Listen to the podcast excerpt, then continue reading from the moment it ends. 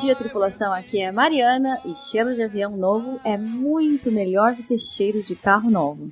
Especialmente se o avião novo for um MB-11, né, gente?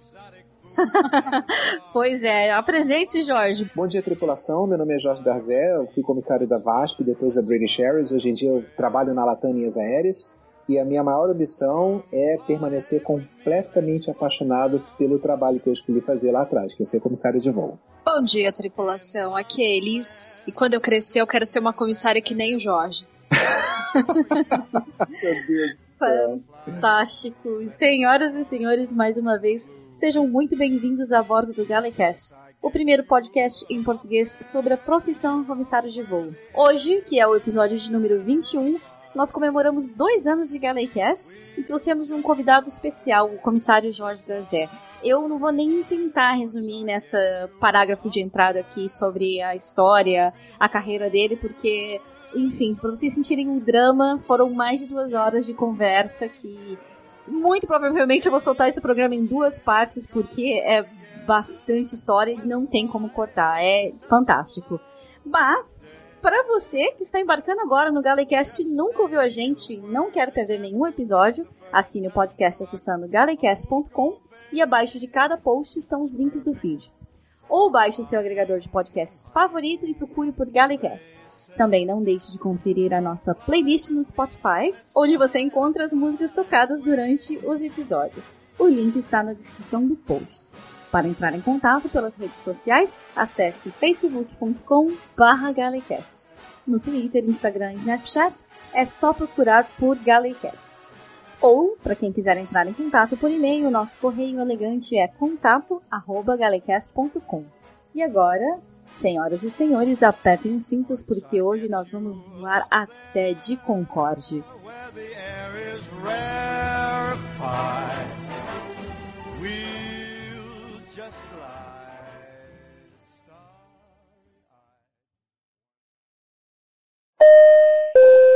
Tripulação portas em automático. Gente, o programa de hoje, antes de começar o programa de hoje, eu tenho dois agradecimentos a fazer. O primeiro, que é mais curto, mas não deixa de ser significativo, claro, é pro Gabriel Toledano, do Aerocast, que se não fosse ele, não teria o contato dessa pessoa maravilhosa que está aqui, que, claro, eu quero agradecer muito a presença, que é o Jorge Darzé. E, Jorge, muitíssimo obrigada por participar desse Galecast muito especial que está marcando dois anos do começo do Galecast. Então, é um podcast, um episódio de aniversário. E para os ouvintes que não te conhecem, que não tiveram a chance de ouvir o Papo de Hangar com o Gabriel Toledano lá do Aerocast, se apresente, seja muito bem-vindo ao Galecast. Muito obrigado. Primeiramente, parabéns pela data significativa do seu canal. Dois anos é uma longa data no mundo digital. E eu me sinto muito honrado de estar aqui, especialmente tendo sido convidado por um cara tão bacana, tão amante de aviação é, como o Gabriel. E eu que tenho que agradecer a você pela oportunidade de usar esse veículo daqui para compartilhar algumas histórias. Muito obrigado pelo convite. Não, eu tô assim, eu tô emocionada de, de falar com você, não só porque eu sei que você tem muitas histórias. Enfim, conta pra gente um pouquinho da sua. Eu sei que tem bastante coisa na aviação, mas se você tivesse que dizer assim, resumidamente, sobre a sua carreira na aviação, sua história com a, com a, aviação, o que você diria primeiro? Bom, eu acho que, seguindo uma linha cronológica, eu, desde que eu nasci, me entendo completamente apaixonado por aviação. Eu li os livros, eu tenho eles até hoje, eu montei avião Revel, muitos deles estão comigo na coleção até hoje, e logo cedo, quando eu comecei a ter idade de decidir o que eu ia fazer da vida, assim, profissionalmente, eu entrei na Escola Preparatória de Cadetes do Ar, isso foi em 1984, ainda na época que a gente estava sob regime militar. Minha intenção era me formar piloto e de uhum. piloto militar e de lá depois de passar cinco anos na Força Aérea sair e entrar na aviação civil. Meu desejo sempre foi estar na aviação civil. Eu imaginei como criança que isso seria realizado como piloto. Foi mais tarde que eu vim descobrir que meu coração batia forte pela tripulação de cabine mesmo. Então uhum. eu fiquei lá em 84, 85, saí no final de 85. Em 86 surgiu uma oportunidade na VASP, que na época era uma empresa estatal ainda, e aí eu entrei. Em novembro de 86 eu comecei meu curso, já comecei a voar no início de 87, fiquei lá por todo o processo de privatização da VASP, que aconteceu em 1990, tive o privilégio de ser é, da primeira turma de voos internacionais de DC-10 e logo na sequência de MD-11 fiz a grande maioria dos voos inaugurais que a VASP operou é, até 2000, quando os aviões pararam. E em 97, eu tinha algum tempo já trabalhando na chefia de comissários, na época a gente não chamava gerência, chamava de chefia. Eu fui uhum. assistente de coordenadoria do MD-11, dos voos internacionais, fazia manuais, é, validava documentos, trabalhava com o que hoje em dia a gente chama de compliance e hum, tinha alguma responsabilidade pelas, pelas entrevistas dos uh, candidatos a cargo de comissário. E resolvi fazer uma entrevista na British Airways para saber como é que eles conduziam o processo de entrevista deles, como é que eles captavam talentos. E ao longo do processo de entrevista, fiquei completamente apaixonado pela empresa, vi que era tudo aquilo que eu sempre sonhava e muito provavelmente não ia conseguir é, vivenciar na VASP. E acabei, debaixo de uma chuva de protesto dos meus amigos da VASP, deixando a gerência, deixando a empresa para ir fazer uma nova carreira na BA, onde eu fiquei até perto de setembro, outubro de 2001. É, foi um período de tempo maravilhoso, adquiri experiência com gestão de projetos entre dois, três países, fiz os voos naturalmente entre o Brasil, o Reino Unido, a Argentina e o Chile, e hora ou outra, inclusive a história do Concorde entra nesse, né, nessa história, outra eu, eu conseguia com scheduling, que na verdade lá a gente falava scheduling, né? um, entrar num voo como Supernumerary Flight Attendant para ter experiência, é, é, como é que eu vou te falar, ao vivo e física uhum. na, no equipamento. E no final de 2001, com todo o problema que a gente teve na aviação em razão dos ataques às torres, eu acabei me vendo numa situação onde ou eu ficava como part-time ou então eu saía. E eu acabei saindo, não tinha condições de ficar em part-time, tinha uma série de obrigações financeiras e isso não ia funcionar para mim. Fui morar nos Estados Unidos, onde eu acabei me formando em gestor de pessoas, treinamento, desenvolvimento, e aí pretendia provavelmente terminar minha vida por lá, mas em 2006 minha mãe foi diagnosticada com doença de Parkinson e eu resolvi voltar para o Brasil. E tive a sorte, ao voltar para o Brasil, de estar aqui justamente no intervalo de tempo em que a TAM, que na época chamava TAM, precisava de muita gente para poder assumir os lugares das empresas tradicionais brasileiras que estavam desaparecendo. A Vasco Sim. desapareceu em 2005, a Transbrasil havia desaparecido no final de 2001, a Varig se transformou na nova Varig da Gol no final de 2006 e muitas dessas rotas foram deixadas, né? São concessões, naturalmente.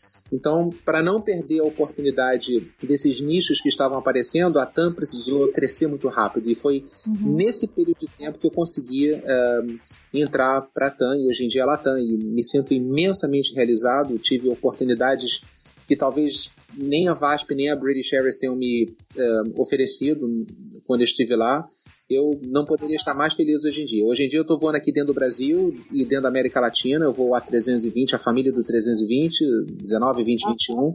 Trabalho como chefe de cabine, sou examinador credenciado da ANAC, instrutor de rota e, e hora ou outra eu vou para academia também. Ou seja, tudo, né? Que desde fazer manuais até ser, enfim, instrutor, examinador, etc. Eu tô assim, sem palavras. Eu acho que é uma coisa assim meio que anda de mão dada com a outra, porque quando você tem o privilégio, como eu acho que vocês e como eu tive o privilégio de descobrir desde cedo o que, que eu queria fazer pro resto da minha vida, é, esse ano faz 31 anos, é, você acaba se especializando, você acaba ao longo dos anos transformando aquela paixão assim avassaladora num amor mais sereno, numa dedicação mais bem colocada, enfim, e sabendo dar seus passos de forma mais é, profissional, enfim. Então isso tudo acaba, digamos assim, acontecendo de forma sincronizada, né? À medida que você conhece mais a empresa onde você trabalha e pode estabelecer mais parcerias com o pessoal do corporativo, ou então teus gestores, enfim, é, mais e mais você tem essas oportunidades e mais e mais você é desafiado a, a, desenvolver novas ideias e novos projetos e escrever novos processos e testá-los, enfim. Então, isso é uma coisa que vai acontecendo assim de maneira um tanto quanto sincronizada. Eu me sinto, como eu falei, eu me sinto imensamente honrado e muito privilegiado de ter, é, digamos assim, é, ao longo desses anos todos, é, tido tantas oportunidades de não só voar, mas também de ter essa outra visão do outro lado da empresa, né? Que poucas pessoas têm. Então é, um, é realmente um privilégio.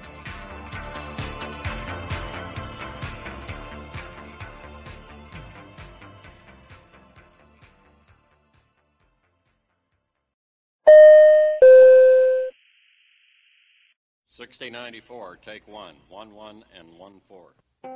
E, e Jorge, você acabou de falar, né, que, enfim, 31 anos desde quando você começou a voar E, cara, em 31 anos muita coisa muda. Em 31 anos atrás eu não sabia ler e escrever ainda, mas eu já era nascida. ah, meu Deus. Muitas vezes eu tô Eu, então, com as meninas e com os meninos e eles me perguntam: Ah, enfim, você começou a voar em que ano? Aí eu falo que eu comecei a voar e eu sei pela expressão do rosto deles que eles estão pensando: Meu Deus, eu não era nem nascido. É sempre a mesma expressão assim de tipo, comento ou não comento com ele, né? Você tem toda a razão, né? Muita coisa mudou assim. É... Hora ou outra, quando eu. Hora ou outra eu sou mestre de cerimônia de alguns eventos na, na Latam também, né? Em formaturas de comissários ou em ah, cerimônias de reconhecimento aqui lá no Chile. E sempre quando eu vou falar, eu sempre é, cito essa questão, que é uma pergunta que recorrentemente me fazem, né? Ah, E talvez façam para qualquer pessoa que tenha voado esse tempo todo, né? O que, que realmente mudou na aviação, né? Então, é claro, a gente vê os equipamentos mudarem, as aeronaves são mais modernas, são mais é, menos nocivas ao meio ambiente, a gente tem uma série de é, melhorias da experiência do cliente nos aviões com cabines mais ergonômicas, ar-condicionados que são umidificados, coisa que a gente não via no, no, anos atrás. Naturalmente, os aviões já não permitem mais fumo há pelo menos uns 20 anos. Enfim, as tecnologias mudaram também, né? Tecnologia de treinamento, recurso de você ter treinamento online, ensino à distância. Ah, o sistema de revisão dos nossos manuais hoje em dia fundamentalmente é digital, então a celeridade na implantação de um processo ou de, ou de divulgação de uma, é, digamos assim, uma Novo instrução temporária de trabalho é imediata. A gente tem ferramentas e temos tecnologia hoje em dia para a gente saber quem leu o documento, com que celeridade leu o documento e, e, naturalmente ferramentas que meçam também essa adesão, né, enfim, ao, ao que é renovado, ao que é revisado. Coisa que não existia naquela época. Eu ainda tenho a minha primeira pasta de circulares da VASP, de 1986. Eu guardei como lembrança. É uma coisa surreal, porque era tudo quase que mimeografado. E qual é o controle que havia por parte dos gestores? Que a pessoa havia passado lá no seu escaninho, pegou a circular, lido e, digamos assim, adquirido o conhecimento que estava na circular. Nenhum, enfim. Então, É. essa tecnologia que propicia um conhecimento, uma profissionalização muito mais imediata, realmente é uma coisa que mudou bastante também. Mudou também o conceito de, de tarifação. A gente não. Aqui no Brasil, pelo menos, isso nos Estados Unidos já existe desde o final dos anos 70 com a desregulamentação da política tarifária, mas aqui no Brasil a gente só começou a falar em é, desindexação de tarifa a partir de 92, 93, quando houve a, a abertura do mercado para as externas e houve a, a, os, algo semelhante ao Open Skies que há na, na, Europa aqui no Brasil. Não havia mais a necessidade de uma reciprocidade de uma empresa estrangeira voar para cá quando a gente voava para lá. E isso mudou muito assim, o perfil do nosso usuário, mudou muito a, a maneira como as empresas viam a competição. Então, sem dúvida que essa foi uma outra coisa que, que também alterou-se bastante. Mas eu acho que, por outro lado, há um aspecto fundamental da nossa profissão, da nossa experiência, que nunca mudou. E isso é o encantamento, é o glamour, é a maneira como você imprime a sua marca pessoal é, dentro das balizas que a empresa onde você trabalha estabelece, enfim. Essa dedicação, esse prazer ao servir, esse prazer em, em, cada vez conhecer mais o seu trabalho e de trabalhar com equipes diferentes e de engajar as suas equipes e de ter uma boa relação com seus gestores e saber transitar bem dentro da empresa onde você trabalha, como disse, estabelecendo, digamos assim, uma, uma visão de parceria com os diversos departamentos que são correlacionados ao teu trabalho na operação, isso não muda.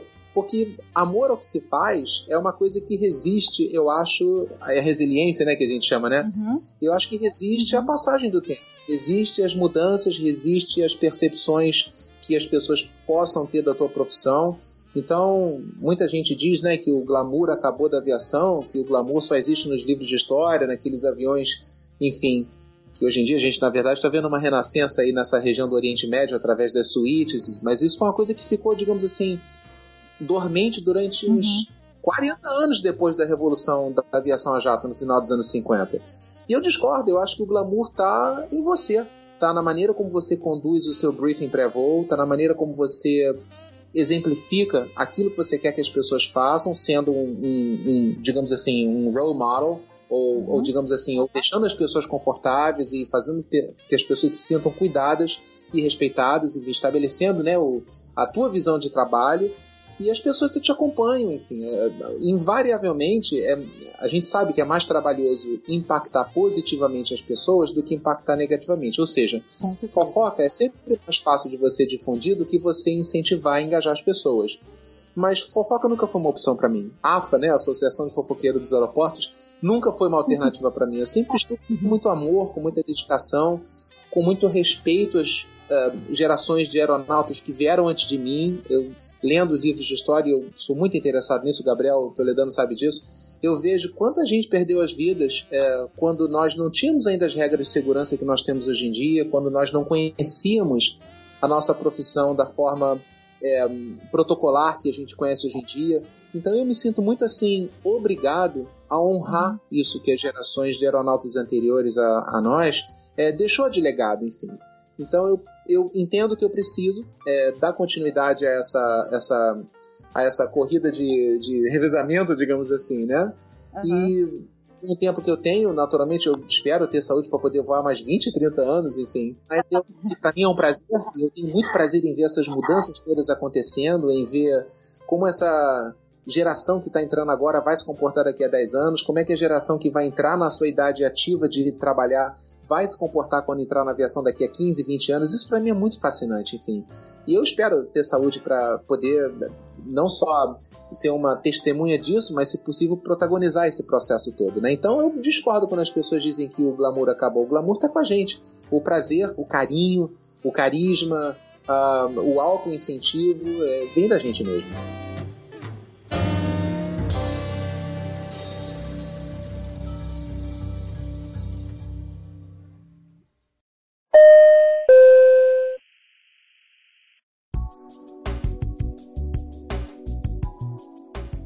Mas agora, ah, uma, uma questão que me veio à cabeça, Jorge, enquanto você falava, em relação do glamour, etc., que muita gente pensa que se foi, que eu também acredito que, como você, o glamour vem de você mesmo, mas uh, a aviação nesses últimos 30 anos mudou bastante. Por exemplo, é, o conceito de low cost, que praticamente inexistia nos anos 80, ou era muito, muito restrito a certos mercados, tipo a Southwest nos Estados Unidos. Agora, você, tudo quanto é país do mundo, você tem uma empresa low cost.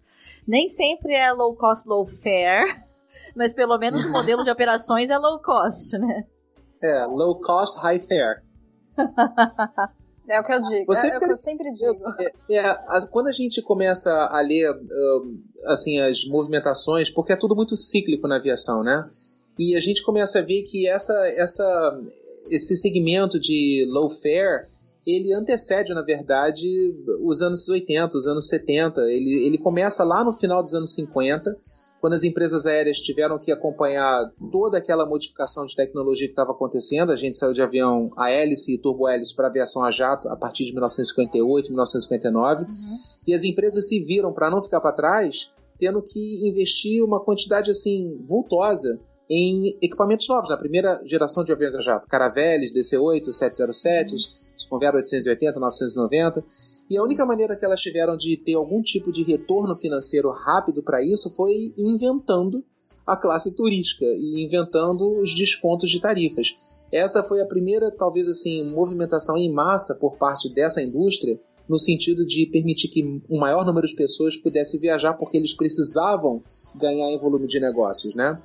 Daí você vê uma nova movimentação em 1978, 79, depois que acontece o ato da desregulamentação tarifária nos Estados Unidos, que fundamentalmente permitiu que as empresas cobrassem o que quisessem e voassem de onde quisessem para onde quisessem. E foi nessa grande revolução que nomes tradicionais como a Braniff fechou em 82, a National uhum. foi absorvida pela Panam, a PSA também desapareceu e passou a fazer parte da US Airways. A gente viu a Eastern fechar e em 91 a Pan American fechou. Quem imaginaria que um ícone da aviação como a Panam, responsável pela implantação das rotas do Atlântico Norte e do Pacífico durante a guerra, desaparecer, mas desapareceram porque não tiveram condições de uh, existir nesse novo ambiente uh, de trade, né?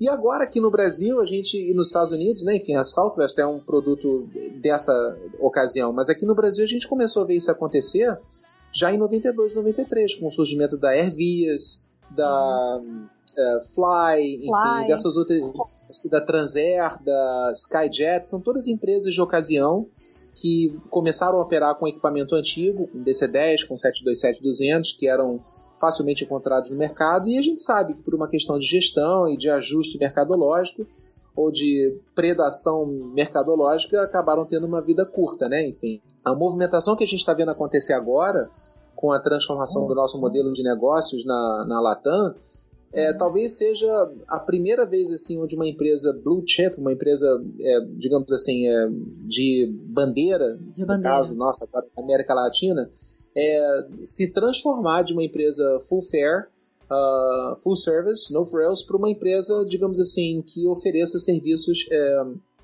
voltados para o perfil do cliente. A gente preconiza agora que o cliente vai ter a liberdade de escolher a sua experiência com a gente, desde o tipo de tarifa que ele compra, que vai Uhum. impactar a franquia de bagagem, até o que ele consome a bordo, que vai ser de acordo com o desejo dele, ele naturalmente paga por isso, enfim, então é um mercado, em outras palavras, que constantemente está em, em transformação.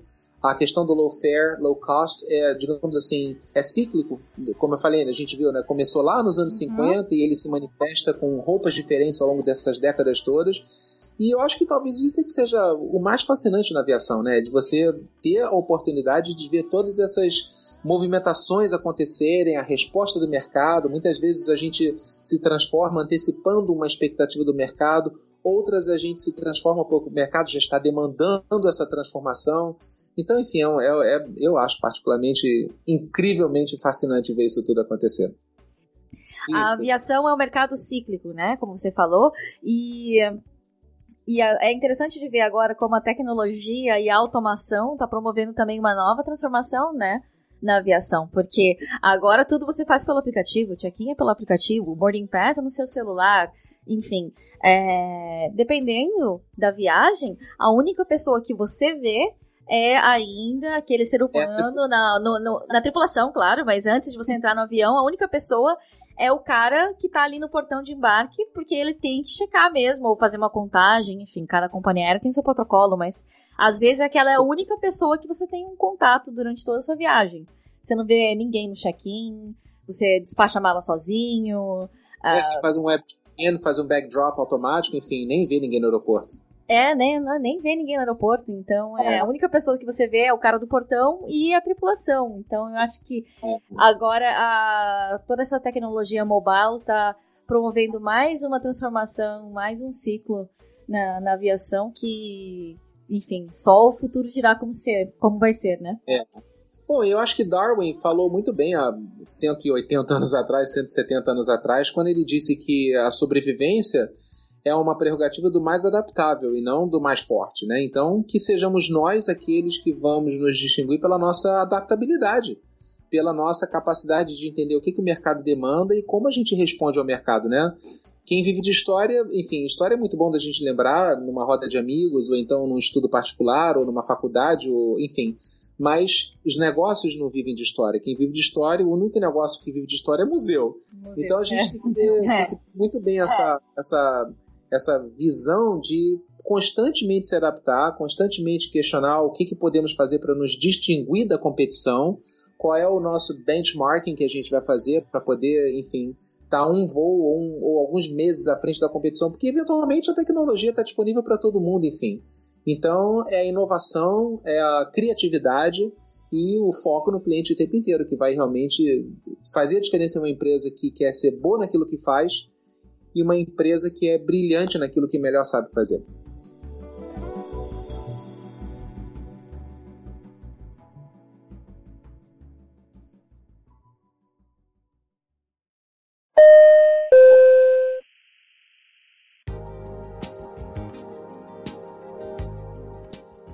Nossa, eu tô, eu tô assim surtando, porque, Jorge, você, tipo, sabe aquele comissário que você idealiza e fala que, poxa, eu quero ser o cara assim quando eu crescer, sabe? E manjar desse monte Nossa. de conteúdo e eu tô assim, meu Deus, que legal, cara, que experiência incrível. É, Obrigado. Então, é, conta pra gente um pouquinho das suas experiências marcantes, assim, durante esse tempo maravilhoso de é, de carreira, sei lá, óbitos que você teve a bordo, ou nascimentos mesmo. é, algum, passageiro, algum passageiro que se destacou, sei lá, algum pernoite doido nessa, em, nessas várias uhum. empresas. Ou até mesmo na época do 11 de setembro, como foi voar nessa é, época?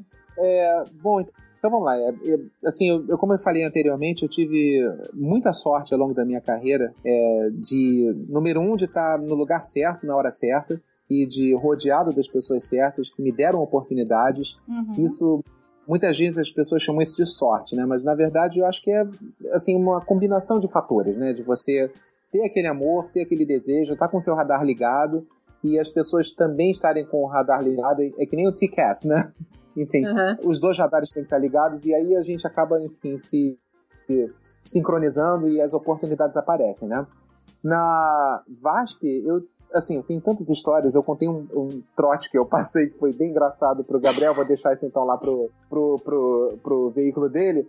Mas em 1990, quando a VASP foi privatizada, é, até a VASP ser privatizada, era uma empresa que não tinha assim grandes perspectivas de crescimento, porque dependia de indicações políticas para os seus gestores. Uhum. Então, eu fui preparado para isso para a VASP, porque havia um avião é, que a VASP tinha na sua frota, que era um grande é, é um grande xodó para mim durante a minha infância, durante a minha adolescência, que era um Boeing 727-200.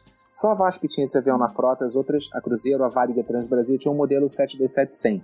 Uhum. Então eu havia decidido que quando eu fizesse idade legal para trabalhar, eu ia procurar VASP. E eu sempre falei francês, sempre falei espanhol, além de inglês, enfim. Então eu tinha essa liberdade de poder escolher a empresa que eu quisesse em razão de eu ter essas é, competências. Mas eu escolhi trabalhar para a VASP. Então eu era assim, tanto quanto um ponto fora da curva. Que a grande maioria das pessoas que voavam para a VASP uhum. não tinham idiomas, né? Então, enfim, quando a VASP. Por que, que eu expliquei isso? Porque quando a VASP foi privatizada em 1990, a gestão que comprou a VASP, o Grupo Canhedo, que é de conhecimento de todo mundo, uhum. é, decidiu que somente pessoas com idioma iriam fazer os voos internacionais. E eu tive a sorte, como eu disse, de ser selecionado já para a primeira turma de DC-10, que foi o primeiro avião que a VASP provisoriamente arrendou para fazer as rotas para Miami, Orlando, Los Angeles São Francisco. Eu fiz esses, esses voos inaugurais todos, eu fiz, eu tive o prazer de é, participar desses momentos tão incríveis e inesquecíveis na história da, da VASP.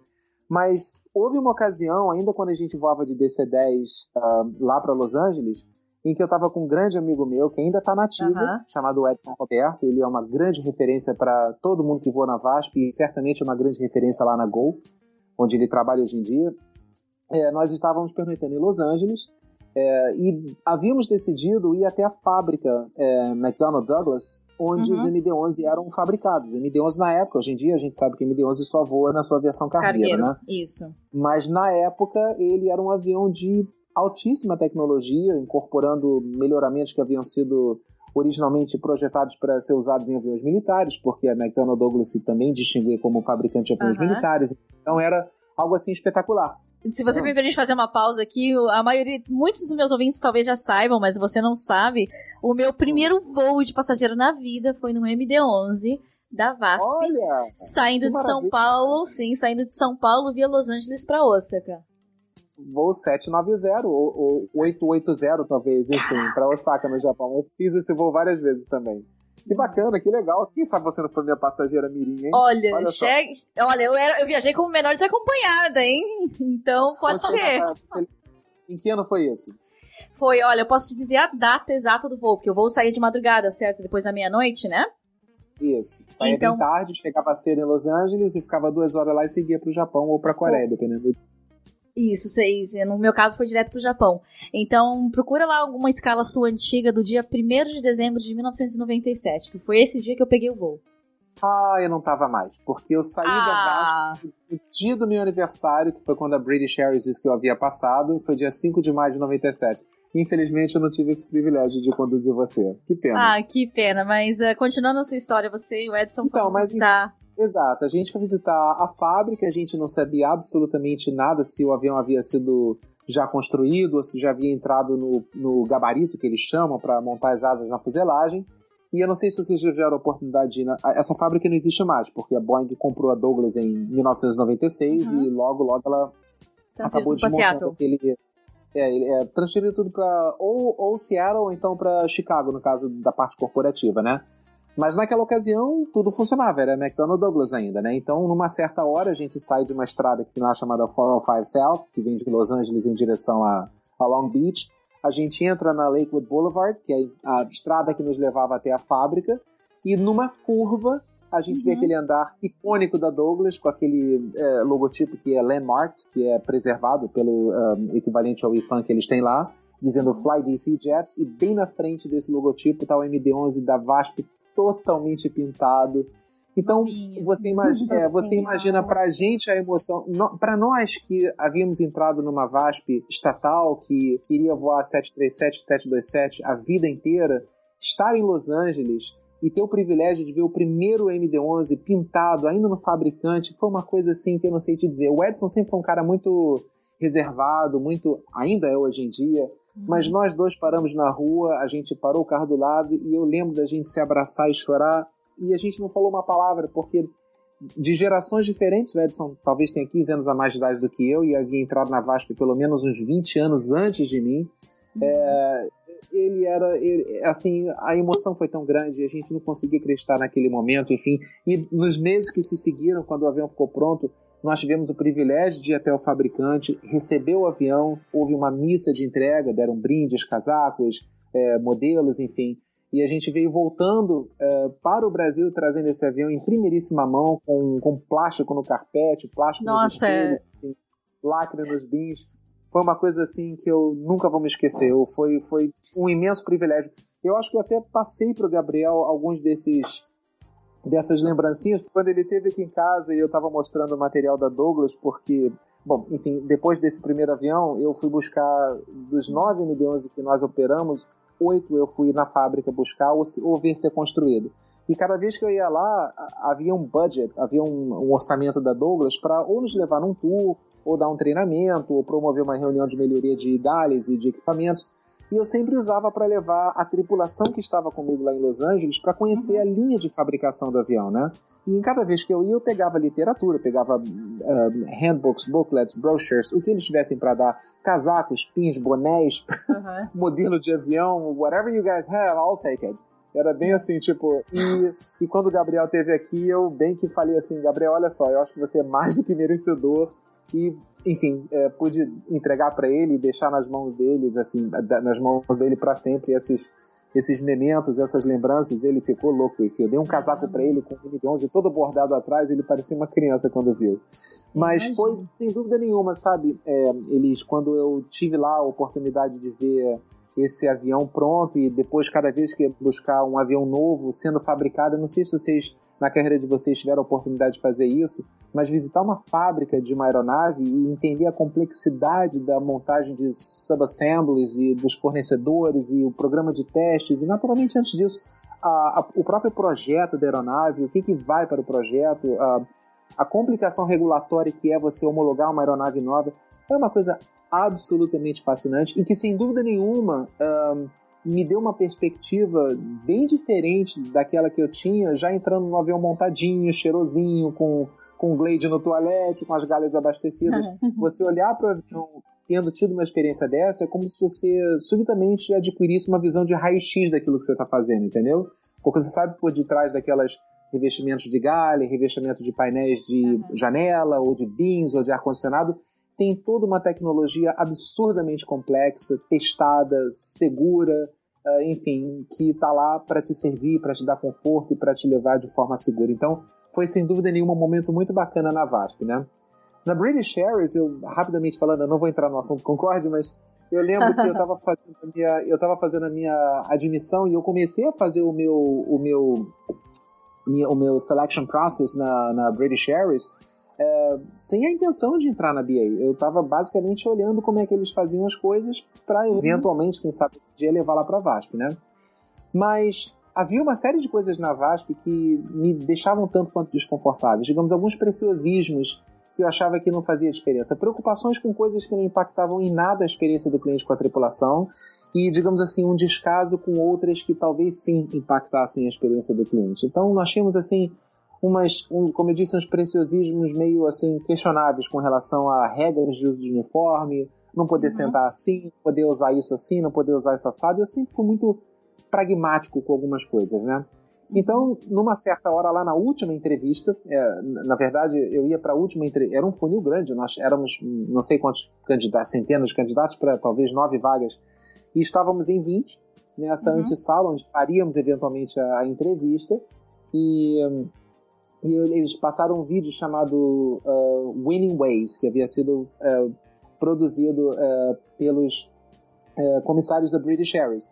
E era basicamente uma visão assim muito morada e com uma música pop rock tocando de fundo, meio assim, digamos, meio treslocada, mas de muito bom gosto de como era a vida de um comissário, desde a hora que você está arrumando a sua mala, até o momento que você se apresenta, a sua atuação a bordo, depois a camaradagem dos pernoites, enfim, mas tudo de muito bom gosto. E no final do vídeo aparece uma comissária gordinha, lourinha, assim, sentada numa mala, o que era de qualquer algo jeito. assim é. Não, mas ela, ela não tava meio que de qualquer jeito. Ela tava sentadinha na mala, na mala dela, meio gordinha. Dá um bocejo assim, como se. Sabe quando você faz um red eye ou quando você faz um, um voo pela madrugada dentro, você chega no dia seguinte sem saber onde você tá, em que fuso você tá? Uhum. E nisso que ela dá esse bocejo, ela olha pra câmera e solta aquele sorriso mais lindo e iluminado do mundo. E eu pensei, meu Deus, alguém fala a minha língua. Alguém entende que não importa se ela é gorda, se ela é magra, se ela senta na mala, se ela não senta na mala. Olha que sorriso iluminado, olha que sensação de missão bem cumprida. Depois de voar uma madrugada inteira, ainda consigo esboçar um sorriso. Aquilo foi como se fosse, digamos, um algo assim catársico. Eu tive um ataque de choradeira, me emocionei muito com o vídeo, e o vídeo nessa hora, a música, digamos assim, chega num momento de uma orquestração mais grandiosa, então já te derruba mesmo no chão, enfim. Uhum. E as luzes se acenderam, enfim, cada um foi pro seu canto, foi se preparar para a entrevista individual. E eu não posso revelar nomes, mas quem eventualmente seria alguém por quem eu sou muito grato na British Airways, chega perto de mim assim e fala: Você tá bem? Eu falei assim: ah, Desculpe, eu tô assim. Eu, enfim, acabei me comovendo com esse vídeo. E ela vira para mim e fala: Bom, nós vamos chamar vocês todos para entrevista final e no seu caso, vai ser um protocolo, porque tudo que eu precisava saber a seu respeito, eu já soube pela reação que você teve. Seja bem-vindo a Brady Shirts. Caraca, velho. E isso Nossa foi senhora. algo assim que. É, Estamos... eu, eu, não, eu vou te falar, foi algo assim que eu levo comigo pro resto da minha vida. Eu tive o privilégio de reencontrá-la recentemente. E eu não sei se eu comentei isso com ela, mas é, eu, foi o maior exemplo de uma gestão empática, de uma gestão intelecto emocional que eu tive em toda a minha carreira. Foi assim, se eu já tinha chorado durante o vídeo, eu era uma viúva desconsolada quando ela me falou isso. Uau. E de fato, eu tive, eu tive assim, eh, os, os melhores anos lá, enfim, foram, foram anos de muito aprendizado, foram anos de oportunidades de desenvolver projetos, enfim, de conhecer pessoas de outros países, de outras culturas, de outras referências uh, socioculturais, religiosas, e como você lida com isso, uma vez que você esteja com essas pessoas realizando um trabalho, realizando um projeto, enfim, que experiência incrível, né? E na Latam, eu, é, enfim, eu tenho tantas experiências boas lá, mas um, um fato assim memorável foi um, uma cerimônia, a cerimônia de reconhecimento que eu tive em 2014, foi a primeira que nós tivemos desde que nós nos tornamos Lantam, e a partir de maio do ano passado, Latam que foi o nosso programa de reconhecimento que homenageia embaixadores de serviço a cada semestre. A cada semestre, desses dois semestres são escolhidos líderes de serviço que são homenageados no jantar de gala em cada um dos seis países onde nós temos uma presença. E nesses jantares são anunciados os espíritos de serviço, que são é assim a maior honraria que nós temos dentro do nosso é, no nosso universo latam. E eu Tive mais uma vez esse privilégio de ter sido homenageado em 2014. Fui até o Chile, passei cinco dias maravilhosos lá, estabeleci contato com pessoas que mais tarde seriam parceiros meus de projetos do uniforme, do nosso uh, plano de carreira, do nosso, da nossa ferramenta de avaliação de desempenho, enfim.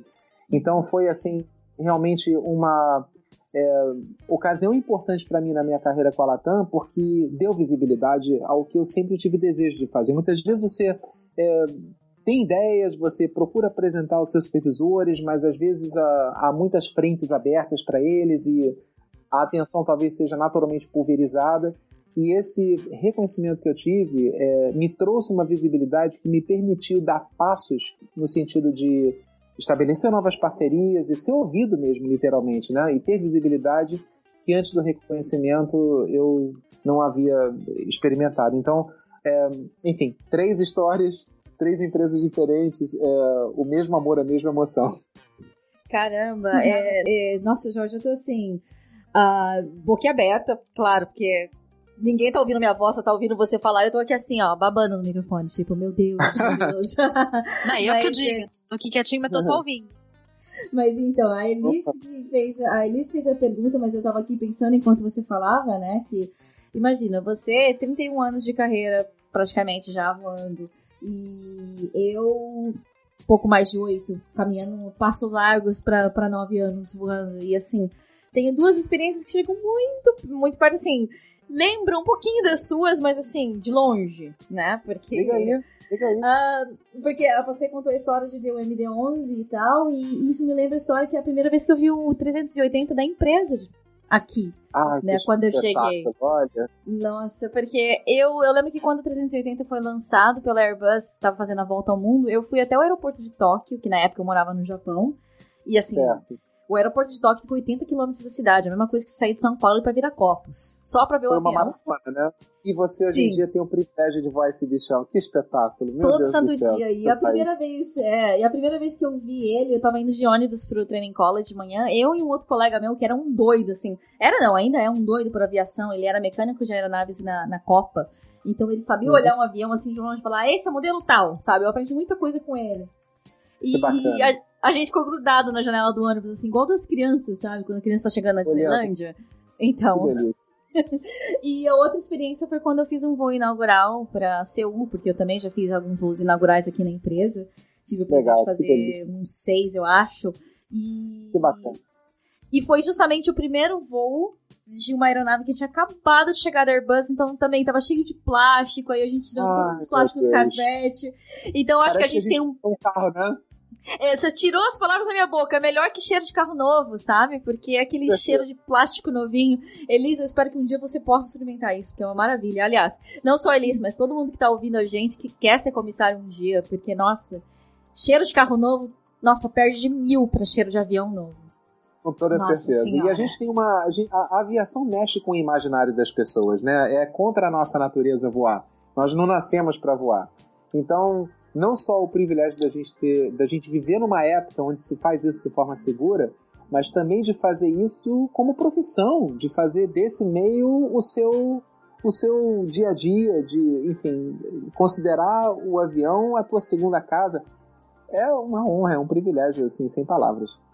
É, e tanto que mexe com o imaginário das pessoas que quando eu fiz o Galecast, quando eu comecei a pensar no Galecast mais de dois anos atrás, porque obviamente rolou um planejamento e fazendo todas as coisas que eu preparei antes de, do, do podcast mesmo ser lançado, eu imaginei que a maioria dos meus ouvintes seriam ou comissários ou pessoas que querem ser comissários, porque foi pensando nisso que eu soltei o programa, sabe? Falei, nossa, eu quero ouvir alguém falando de aviação, que divida as mesmas experiências do que eu.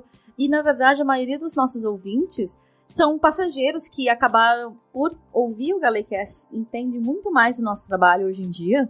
E, e é bem interessante isso, né? Porque. E provavelmente respeitam mais também, né? Porque contextualizam mais as nossas ações, muitas vezes algumas, alguns procedimentos que a gente toma podem, que a gente toma podem não parecer muito, digamos assim, é, é, claros ou, ou, ou, digamos, legítimos, mas a partir do momento que há uma divulgação e que há um diálogo, tudo faz mais sentido e, enfim, né? Fica, eu acho que mais confortável para todas as partes, né?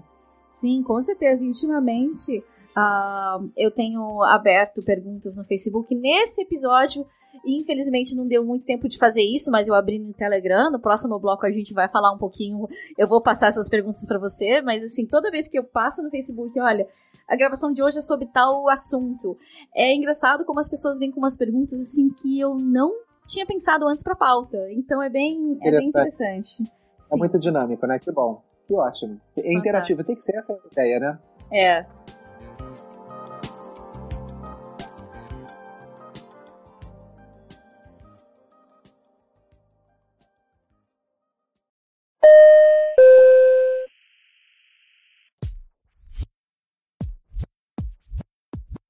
E Jorge, agora chegamos à parte, acho que mais esperada do programa, porque, assim, nós vamos falar da Menina dos Olhos da, da sua carreira na aviação. Eu acho que seja, pelo menos acho que se eu tivesse essas histórias para contar, seria. Ou o que eu acho ser o avião mais icônico de todos os tempos, que é a, como diz o, o Lito do, do Aviões e Músicas, a Mademoiselle Concorde. É.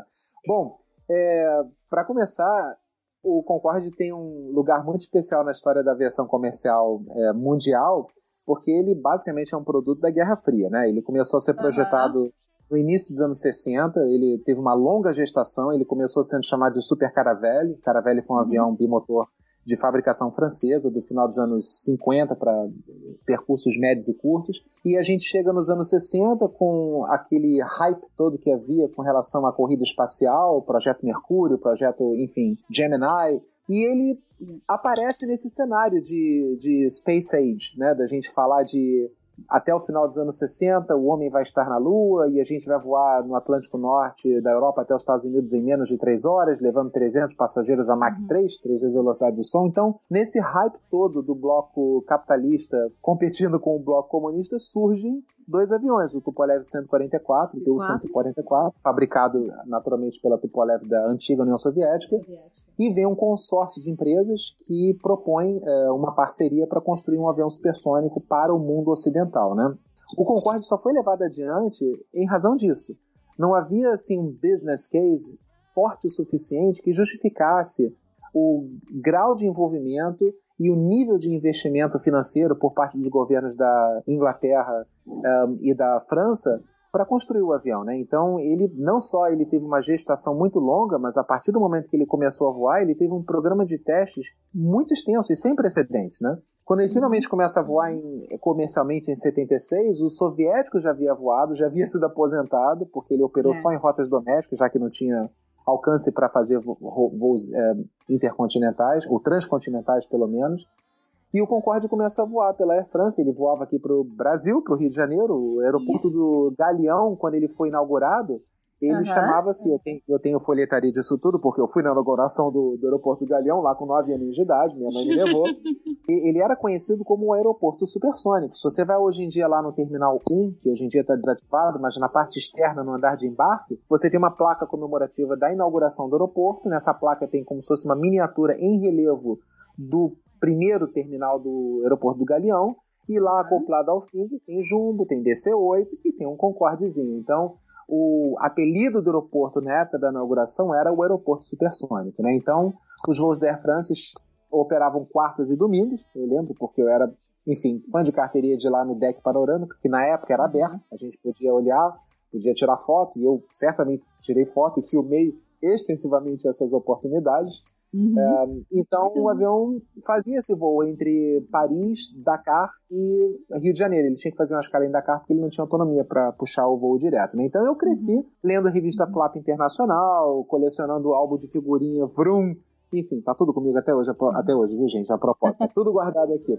Então, é, quando surgiu a oportunidade de eu ir para British Airways, nem estava no meu radar sequer entrar no Concorde. Meu interesse era buscar uma carreira dentro do que me foi oferecido. Era o que a gente chama de ICC, International Cabin Crew. Na BA há bases internacionais onde há comissários toda vez que a cultura do lugar for muito diferente da cultura da base de Londres. Então, nos voos para o Brasil, havia sempre um número X de comissários mesclados à tripulação baseada em Londres. E o meu trabalho, para o qual eu recebi o contrato, foi esse: foi de me mesclar as tripulações inglesas e fazer os voos entre o Brasil, o Chile, a Argentina e o Reino Unido. Só que o que acontece? Os voos eram os pernoites eram muito longos em Londres. A gente tinha um, a gente chama de minimum base turnaround, que é um tempo mínimo de descanso após você cruzar N fusos voando de noite, enfim. Então, nós tínhamos um tempo mínimo de descanso e naquela época a gente ficava às vezes dois, três dias lá, digamos assim, é, inativos, né? Uhum. E eu aproveitei essas oportunidades é, para conhecer mais a empresa. Fui conhecer, mais uma vez, fui conhecer o corporativo, fui conhecer o pessoal de operações, que trabalhava com desenvolvimento de produto, marketing, é, e mais uma vez, né, enfim, fiz minhas amizades e tive a oportunidade de realizar uma série de projetos, mas percebi também que eu tinha é, a possibilidade de conhecer e voar como supernumerary em outros aviões também. Eu só voava 747-400 para o Brasil, né? Então eu pedi um voo de experiência para a Índia, que foi de 747 clássico, de 747-200, que foi um voo bem interessante, mas que, enfim, numa outra ocasião respeito. O meu próximo é para Índia, eu já fiz vários desses, pode, eu conheço é. bastante. Então você sabe as 250 edições especiais, nominais, enfim. E uhum. a loucura que você distribui isso tudo. Eu não sei como é que é a coreografia de serviço de bordo de vocês, mas na nossa, na BA, eh, a gente, as refeições na época, pelo menos naquele voo, eram todas nominais. E não é Mr. Smith, Mrs. Wells. É tudo para calamba, blá blá blá, blá e você perdido em 200 especiais. É. é uma coisa que me tirou vários fios de cabelo aqui da minha careca. Mas enfim, houve uma ocasião onde eu comecei a, eu, onde eu comecei a pesquisar como é que eu poderia fazer para voar o 757, como é que eu poderia fazer para voar o DC-10 na British Airways, o 767, a família 320. E me ocorreu aí que nós hum. tínhamos os Concorde na nossa operação, né? E eu falei, puxa, olha só que coisa, né? Enfim. E eu comecei a correr atrás, fui no treinamento, já via, já conhecia bem o pessoal do treinamento, então eu peguei é, todo o material de treinamento técnico e de treinamento é, de serviços do, do Supersônico.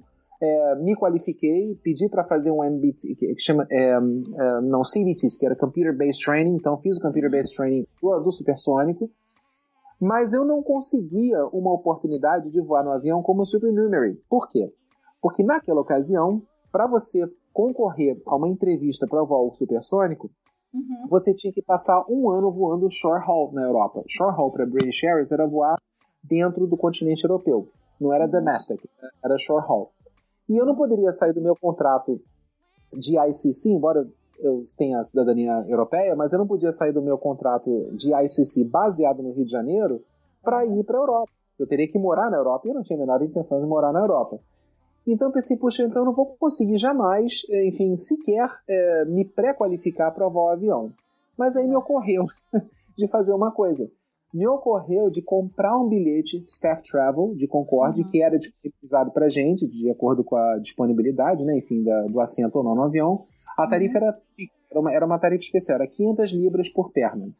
Então eu falei, bom, vai ser fortuna, eu vou ter que passar fome alguns meses, mas enfim, mas pelo menos eu vou ter o prazer de voar o avião. E aí eu pensei Quem nunca, uma outra né? coisa, Quem nunca, né? Eu pensei, bom, eu posso voar o avião e posso também ir de uniforme pro avião. E aí foi o que eu fiz. Eu botei meu uniforme de comissário da BA, fui voar de staff travel, né? Não entrei na Agendec, nem nada. Cheguei para a tripulação e falei, pessoal, meu nome é Jorge, eu sou brasileiro, sou International Cabin Crew, eu estou voando com staff travel, mas eu gostaria imensamente de ter uma oportunidade de, de alguma forma, atuar aqui no avião durante o voo. Eu fiz o CBT do avião, eu já fiz o SCP, que é Safety Equipment and Procedures do avião, fiz todo o treinamento de coreografia de serviço de bordo, de duty free. O que, vocês acham? Alguma possibilidade? E a chefe de cabine, que shall remain unnamed, porque não posso, né, enfim, dar dela, mas ela foi imensamente acolhedora comigo, falou absolutamente, me deu o meu, o meu jump seat para poder sentar, me fez um briefing rapidamente do voo, porque eu não participei do briefing da tripulação, e já uhum. entrei basicamente junto com os passageiros. Sim. E nessa ocasião eu não tive muito tempo de processar o que estava acontecendo, porque eu estava quase certo que ela me dizer, ah, infelizmente, by regulations é. é possível, mas na verdade ela falou absolutamente, enfim, senta aqui, enfim, só não mexe em nada. enfim, logo depois da decolagem, ajuda no serviço de bordo e uh, o avião vai decolar um pouco mais rápido do que os outros, você talvez estranhe um pouquinho é, a aceleração na subida, mas na hora que ele passa pelo estrondo sônico não acontece absolutamente nada dentro do avião, e aí após o sinal apagar de afilar simples, a gente começa a montar o serviço de bordo, aí você, enfim, trabalha aqui comigo, eu trabalhei na verdade no trole que sai da fileira 25 em direção à fileira 18 ou 19, uma coisa assim, ou seja, da cauda para o nariz do avião. E que ano que foi isso, Jorge? Porque você lembra, assim, os detalhes tão vívidos, até o número da fileira, que, que eu tô é, impressionada. Isso, isso chama-se o princípio do Alzheimer, porque a minha memória antiga é absolutamente prodigiosa. Eu não faço a menor ideia do que eu almocei hoje mais cedo, e nem qual foi o serviço de bordo do meu último voo. Mas se você me pede datas de quando eu comecei a voar, o número de voo, uh, ou pernoites na época da VASP e da BA, eu lembro de absolutamente tudo. E tenho tudo guardado aqui, é claro, porque eu guardei todas as minhas escalas, eu guardei todos os meus uniformes, todos os meus brevets e medalhas e etc. Cap meu tá tudo aqui. Há pouco tempo, há duas semanas, eu fui no encontro de 20 anos da VASP e eu fui com o meu uhum. primeiríssimo uniforme da VASP de 1986, que Cabe. amazing enough, enfim, entrou com cap, calça, com tudo, as biribelas, estado, enfim, então entraram. Mas é, isso foi em 98, foi, foi no, talvez no final de 1998. A gente estava no outono do hemisfério, norte, do hemisfério norte de 1998, né? Então eu atuei no serviço de bordo, que era basicamente um serviço completamente diferenciado da First, da Club e da Traveler, era Supersonic Class. O assento não era um assento maravilhoso, era um, uh, não sei se vocês sabem, mas o cross-section do Concorde é 2, corredor 2. E Sim. o serviço era todo feito com, com carts, assim. Então a gente tinha a parte de alimentação na parte de baixo e acima a gente tinha, enfim, a, a oferta de bebidas. A gente tinha uma credenza que a gente chamava de trolley tops lá na, na, na BA e você colocava toda a sorte de bebidas quentes e frias que eram oferecidas. Claro que eram bebidas super exclusivas, então a gente não tinha um, digamos assim, por exemplo, a gente não tinha um conhaque qualquer, a gente tinha um conhaque Courvoisier XO, enfim, e por aí em diante, né? É, o serviço demorou mais ou menos. Sim, a decolagem foi super acelerada, então foi bom que a, que a CSD, uh, que é a Service Director, tenha me avisado a respeito, porque eu realmente não estava preparado para aquela decolagem naquela aceleração. O ângulo de ataque foi muito maior do que aquele que eu estava habituado, e mesmo tendo Uhum. feito alguns voos de acompanhamento de aceitação do MD-11, voo de teste em cima do deserto da Califórnia, com perdas Uhum. e tudo, nada se comparou àquele ângulo de ataque absurdo da decolagem do Concorde. Mas o grande anticlímax, digamos, foi realmente a quebra da barreira do som, porque você imagina vendo os filmes que vai ter um estrondo, que vai tremer tudo, Aham. e a única indicação que nós tínhamos que o avião tinha deixado de voar supersônico para entrar em regime transônico e, e subsequentemente supersônico é o indicador que a gente tinha nos painéis, um indicador na altura da fileira 13 ou 14 e um outro no bulkhead da fileira 1 que dividia com o armário dos banheiros da galha dianteira. Tinha lá um visor, então a gente ficava olhando para aqueles visores e ele ficava ponto 97, ponto 98, ponto 99, 1.0, 1.01, 1.02 e suddenly you supersonic. Era essa a passagem de regime é, subsônico para supersônico, enfim. E aí você fala, meu Deus, como é possível isso? Mas lá estávamos, né? Então a gente fez esse serviço de bordo e aí me permitiram também trabalhar com a chefe no Duty Free. Eu não era Duty Free trained eh, oficialmente, eu fazia Duty Free apoiando meus colegas no subsônico, no 747-400. Mas eu queria ter essa experiência também de fazer o, o, o, o Duty Free, porque tudo aquilo que a gente vendia no Duty Free do Concorde era branded Concorde. Ah, Então você, você tinha aquele Speed Mark, que era o símbolo da British Airways, não era mais o Speed Bird, era o Speed Mark, que foi introduzido em julho de 97. E do, de- da parte de baixo do Speed Mark, ao invés do nome British Airways, havia somente escrito Concorde. Então, desde um cufflink, até um tie tick, até um scarf, até um whatever, tudo era com a marca Concorde. E olha, era, eram dois trolleys pra gente ir pra Nova York, porque, sim, perdão, o voo foi Londres-Nova York, né? O voo BA 001. Um, tudo que havia naqueles dois trolleys, tudo foi vendido. Tudo que era branded Concorde. Bebidas, eh, digamos assim, perfumes, mas é isso tudo que não era branded, as vendas eram, digamos assim, compatíveis àquelas que a gente fazia no subsônico. Mas o que tinha a marca Concorde evaporava três fileiras depois, né? Você pode imaginar tudo que eu pude catar do avião, eu catei. Eu catei os cartões de emergência. É claro que eu de treinamento. É claro que eu peguei o catálogo do Duty Free. É claro que eu tirei foto no Concorde, enfim, né? Ao chegar em Nova York, a tripulação foi pro hotel, enfim, né? Ah, o pouso é uma outra coisa que, com um ângulo de ataque absurdamente elevado, o nariz do Concorde se articulava para baixo para o piloto poder enxergar a pista adiante. E a tripulação se despediu, foi imensamente carinhosa comigo. Eu, eu, obviamente, chorei em várias ocasiões durante o voo, porque você imagina, onde que eu ia imaginar que eu ia ter uma oportunidade dessa? Eu não venho de um berço esplêndido, eu venho de uma família de classe média baixa, enfim. Perdi meu pai com 3 anos de idade, minha mãe fez sacrifícios imensos para poder nos educar, então isso tudo vem na tua cabeça na hora que você está Claro. exposto a uma situação tão privilegiada como essa, enfim. E voltei no mesmo dia para Londres.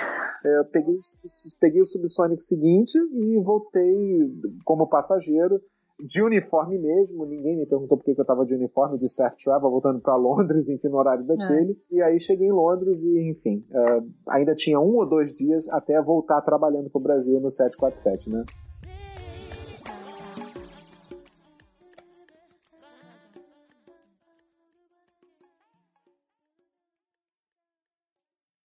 Você está ouvindo Galleycast.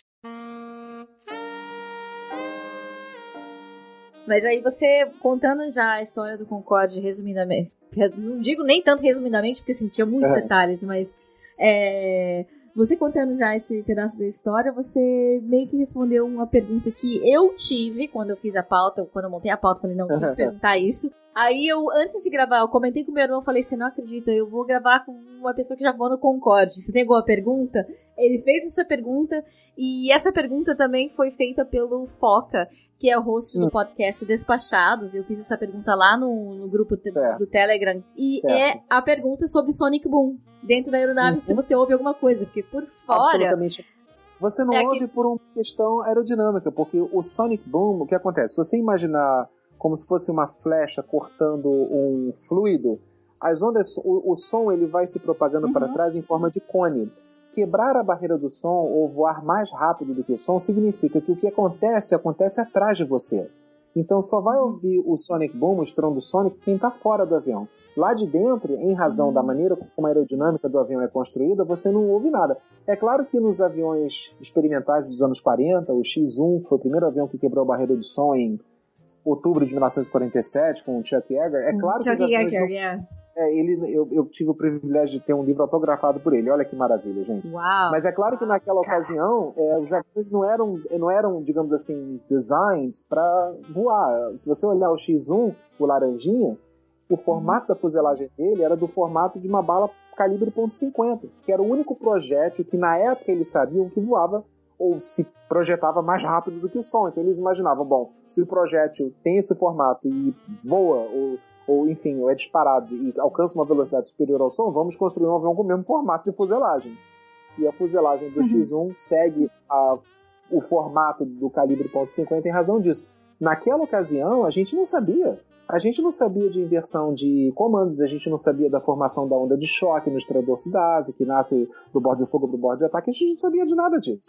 Então isso a gente foi descobrindo ao longo da década de 40, do final da década de 40, e as guerras, né, se elas têm algum benefício, que é, na verdade é muito complicado falar isso, mas o único benefício talvez seja a grande evolução tecnológica que ocorre nos anos de guerra, enfim, né? A, É. a aviação a jato deve o seu advento à Segunda Guerra Mundial.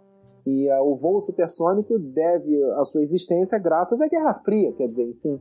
Então essas coisas GPS também, né? Sem dúvida, isso tudo tem origem em operações militares. né? Então, quando, quando o Concorde foi projetado, já no início da década de 60, essa questão toda do buffering, do, do, do, do tremer do avião ao se aproximar de uma velocidade transônica próxima a ingressar em regime supersônico, já havia sido resolvido pelo perfil da asa, pelo perfil da fuselagem, por uma coisa chamada Area Ruling, que foi naturalmente estudado e desenvolvido pela NACA, que depois se transformou em NASA, enfim. Então, não, a gente não sente absolutamente nada dentro do avião. Você tem que olhar para aquele, que nem é um maquímetro, né? O maquímetro está na cabine de comando, mas é basicamente um painel com um número lá para você saber, ok, é um supersonic. mas não fosse isso, você absolutamente não teria a menor cue de quando você deixou de ser um simples mortal subsônico para ser um imortal supersônico. Supersônico. Ô, Jorge, e assim, o Londres JFK, ele era 3 horas e meia de voo, né? existe uma coisa chamada é, prevailing winds no Atlântico Norte, né? Então, é, dependendo da época do ano e dos ventos, dos trade winds, dos ventos alisos, enfim, ah, essa, esse horário oscila um pouco, né? A gente demora um pouco mais para ir, um pouco menos para voltar, né? O meu voo foi em 3 horas e Entendi. 18. Entendi. Mas aí nesse caso, assim, vamos supor que seja no máximo 4 horas. Aí a gente vai levar em conta a Uhum. a regulamentação de hoje. O voo ele era bate e volta naquela época? Não, bate e fica. Era Ah, bate e fica. Entendi. É, a- a Caramba, pessoa- que a- coisa boa. É maravilhoso, mas eu posso garantir a vocês que a tripulação chega arrebentada do voo. Primeiro porque as galhas são muito estreitas, a gente tinha três galhas na frente, duas galhas atrás, 25 fileiras. E o serviço era, era, era que- quebrado ao meio, então era pelo menos dava para dividir, não precisava ficar aquela coisa de você faz tantas fileiras, eu faço tantas outras fileiras. Era Aham. tudo quebrado ao meio. Mas o fato é que as galhas eram muito apertadas para trabalhar, o volume de material era assim uma coisa de louco, porque tudo era montado basicamente manualmente em cima do trolley, e, e você tinha que. Você imagina, as tarifas naquela ocasião custavam 11 a 12 mil libras. uma perna. Então você imagina o grau de expectativa de excelência que os teus clientes têm. Então, assim, não cabia ali naquele momento qualquer tipo de falha de protocolo ou de deslize de tratamento, nada. Tudo tinha que ser absolutamente impecável. Então, existia e existe, acho que para todos nós que levamos o nosso trabalho a sério, uma preocupação muito grande na entrega também. O produto era espetacular. Sim. Você estava no avião supersônico, pelo amor de Deus. Mas a entrega também tinha que ser sincronizada com essa exclusividade, com essa excelência, enfim. Então, você imagina, galhas apertadas, equipamento uhum. que não acabava mais, você de olho no relógio o tempo inteiro, porque você tinha que climb, top of climb, cruise, top of descent, descent, landing. Você, de tempo real de serviço de bordo, era algo em torno de 2 horas e 20, 2 horas e meia. Para fazer jantar, almoço e o duty free. Fora distribuir lados de imigração, que né, vocês sabem que voar para os Estados Unidos. Talvez hoje em dia a coisa esteja um pouco mais um, digital, mas na época era formulário que não acabava mais. Era I-94 para isso, enfim, Transit Without Visa, sabe Deus o quê. Então, na hora que a gente, tipo assim, uh, eu lembro, eu, eu tava como supernumerary, mas eu lembro de olhar para a tripulação e falar, nossa, eles devem estar mortos. Porque era um volume muito grande de trabalho e muito curto de tempo, né? Mas agora, Jorge, você meio que respondeu uma pergunta que já estava aqui na pauta. E, e, eu vou, e meio que também uma pergunta que o Turco fez lá no grupo do Telegram, porque o, a primeira pergunta era: o serviço era todo de classe executiva primeira classe, praticamente, no mesmo nível, ou para mais, né? Na verdade, era uma, era uma. A gente chamava de Supersonic Class. Era um serviço uhum. exclusivo do Concorde. A poltrona não era uma poltrona de primeira classe, não era uma poltrona de Club World, que é o equivalente à executiva, não era uma uhum. poltrona de Traveler. Era uma poltrona da Supersonic Class. Depois Sim. que o avião foi retrofitado, houve o acidente da Air France em 2000, e os aviões acabaram sendo retirados de serviço, foi colocado um lining nos tanques de combustível de Kevlar para uhum. fazer com que a situação semelhante ao que aconteceu em Paris o tanque não se uh, arrebentasse, não causasse um acidente, os aviões uhum. ficaram parados durante quase um ano e nesse período que os nossos uh, sete Concordes ficaram parados, eles também foram retrofitados na cabine. Então os assentos, para você ter uma uhum. ideia, você pode ver isso no YouTube, uh, o, o descanso lateral de braço que fica próximo ao corredor, se você observar do lado de fora para dentro, ele é o speed mark da British Airways e era tudo de metal escovado, era de uma exclusividade assim fora do comum. Os overhead compartments foram refeitos também, eles passaram a ser mais uh, countered, não eram tão quadradões como eram antes da, uhum. dos aviões pararem, mas era uma classe diferenciada, não era club, não era first, não era traveler, era supersonic class. Tudo na verdade, a experiência inteira do cliente, desde o momento que ele fazia o atendimento até o momento que ele chegava no lounge, hoje em dia o lounge da British Airways chama-se Concorde Room, lá no Terminal 5 em Heathrow em homenagem à, à sala de embarque do Concorde, que era uma sala diferenciada, era um gate diferenciado para o Concorde. A experiência no Concorde era uma experiência branded, do momento que você comprava até o momento que você recuperava sua mala, porque a etiqueta dizia Speedmark Concorde, não dizia nem uhum. British Airways. Então, é o que eu quis dizer assim, numa, o serviço era num level de classe executiva ou primeira classe, porque era tudo louça, a maneira que entrega também, como você disse, com ah, uma elegância, claro. claro. E aí você também você também citou o espaço na Galley, porque eu tive a oportunidade de visitar um Concorde da, da BA lá em Manchester. E realmente eu falei, gente, não é grande, isso aqui é tudo apertadinho. E são 100 assentos, correto? Eu, por algum motivo, me, eu me lembro de 104 assentos. Não sei se talvez o que eu tenha voado tivesse uma fileira a uhum. mais ou, ou, tivesse sofrido alguma reconfiguração, Sim. mas o que eu voei tinha 104 assentos. E se você pernoita em Nova York, não sei se você tem a oportunidade de pernoitar lá em, em, em Nova York, mas caso eu você tenho. pernoite lá, na altura da rua 52 no West Side, eu morei lá seis anos e meio, né? na altura do, da Western Avenue, com a, acho que talvez 52nd Street, tem um museu uh, embarcado chamado Intrepid Air Sea and Space Museum, que é um porta-aviões que lutou na Segunda Guerra Mundial e na Guerra da Coreia também. Uhum. E do lado tem um Concorde da British Airways, onde você pode entrar, pode visitar a cabine de comando, pode visitar a cabine de passageiros, o lavatório, as galhas, enfim. É uma uhum. outra oportunidade ali em Manhattan também de conhecer. Então, e aí eu conheci justamente, eu fiquei pensando nisso. Como é que eles faziam um serviço com todas essas louças, essas coisas, e num voo relativamente, vamos dizer assim, curto para você curto, fazer um desse. Curto, sem dúvida. Porque eu, no, assim, o meu recorde de fazer um serviço bem feito num voo que é assim, bem desafiante pra gente aqui, é o voo pra Manchester, na Inglaterra, que o pessoal bebe. Bebe a ponto de acabar com a champanhe, assim, acaba com a champanhe antes de decolar, pra você ter ideia. Então eu fiquei pensando. É, então eu fiquei pensando, assim, duas horas e meia que eu fiz esse serviço no voo pra Manchester. Se eles levassem o mesmo tempo num Concorde indo pra Nova York, num voo que tem três horas e meia, mas como você falou, você tem que contar o tempo que sobe, o tempo que desce, enfim. É, Prepa e preparar os trolleys, preparar. Exatamente. Então, e, e aí o Tuco perguntou se cansava mais ou menos que as outras aeronaves. Eu acredito que a resposta já é essa, cansava mais. Mas aí também uma curiosidade do Tuco, que ele perguntou, eu falei, cara, não pensei nisso, né? Pelo fato dos voos não serem todos assim tão longos, mas aí também a Air France tinha o Dakar, Rio de Janeiro, mas tinha sarcófago? Não, de jeito nenhum. Imagina. Nenhum deles jamais foi Na verdade, é, mais uma vez, o Concorde foi produto da Guerra Fria, né? Ah, uhum. Para quem estiver interessado, é, é, há uma literatura muito boa do nosso saudoso Ronald E. Davis, uh, R.E.G. Davis. Ele foi um curator do Smithsonian Institution, morreu há três anos atrás, com 90 e tantos anos de idade. Talvez o maior uhum. historiador de aviação militar e comercial que já existiu. E ele é autor de inúmeros livros, é, fundamentalmente acadêmicos, sobre história de aviação, sobre a, tudo relacionado concessão de rotas, construção de aeroportos, uh, modelos de negócio para empresas. Uh, ele era um grande uh, advocate da, da, história de aviação. Uhum. E ele escreveu um livro muito interessante chamado Supersonic Nonsense, onde uhum. ele dá uma série de exemplos e, e, corrobora a teoria de que o Concorde e o supersônico, o TU-144, jamais deveria ter sido construído, jamais deveriam ter sido construídos, em razão de serem produto de uma de uma batalha política. Né? Ele fala também do quase construído supersônico norte-americano, que teria sido construído pela Boeing e foi cancelado no início da crise da OPEC, em 1973, da crise do petróleo.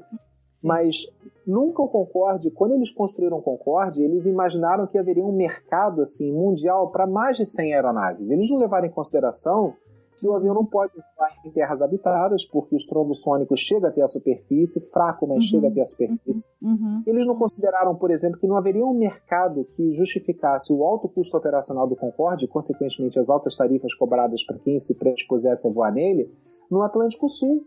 Porque quais são as rotas do Atlântico Sul? A gente vai voar da América do Sul para a África?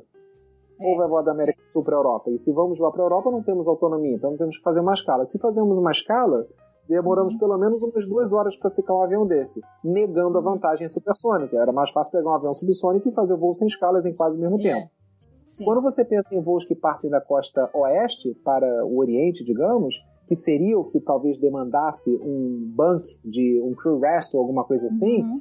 Uhum. você também aí tem o problema da linha internacional de data. Porque se você é um homem de negócios, e fundamentalmente quem usava o Concorde regularmente eram pessoas de negócios, que preconiza o teu tempo, digamos assim, durante o dia, no business hours, trabalhando, você supostamente embarcaria no voo ao final do dia para o Oriente. Uhum. Só que se você decola da costa oeste dos Estados Unidos para o Oriente no final do dia, e você vai demorar quanto tempo? Suponhamos que o avião tivesse autonomia, coisa que ele jamais uhum. teria, mas quando que ele tivesse autonomia, ele chegaria no Japão em 6, 7 horas no meio da madrugada.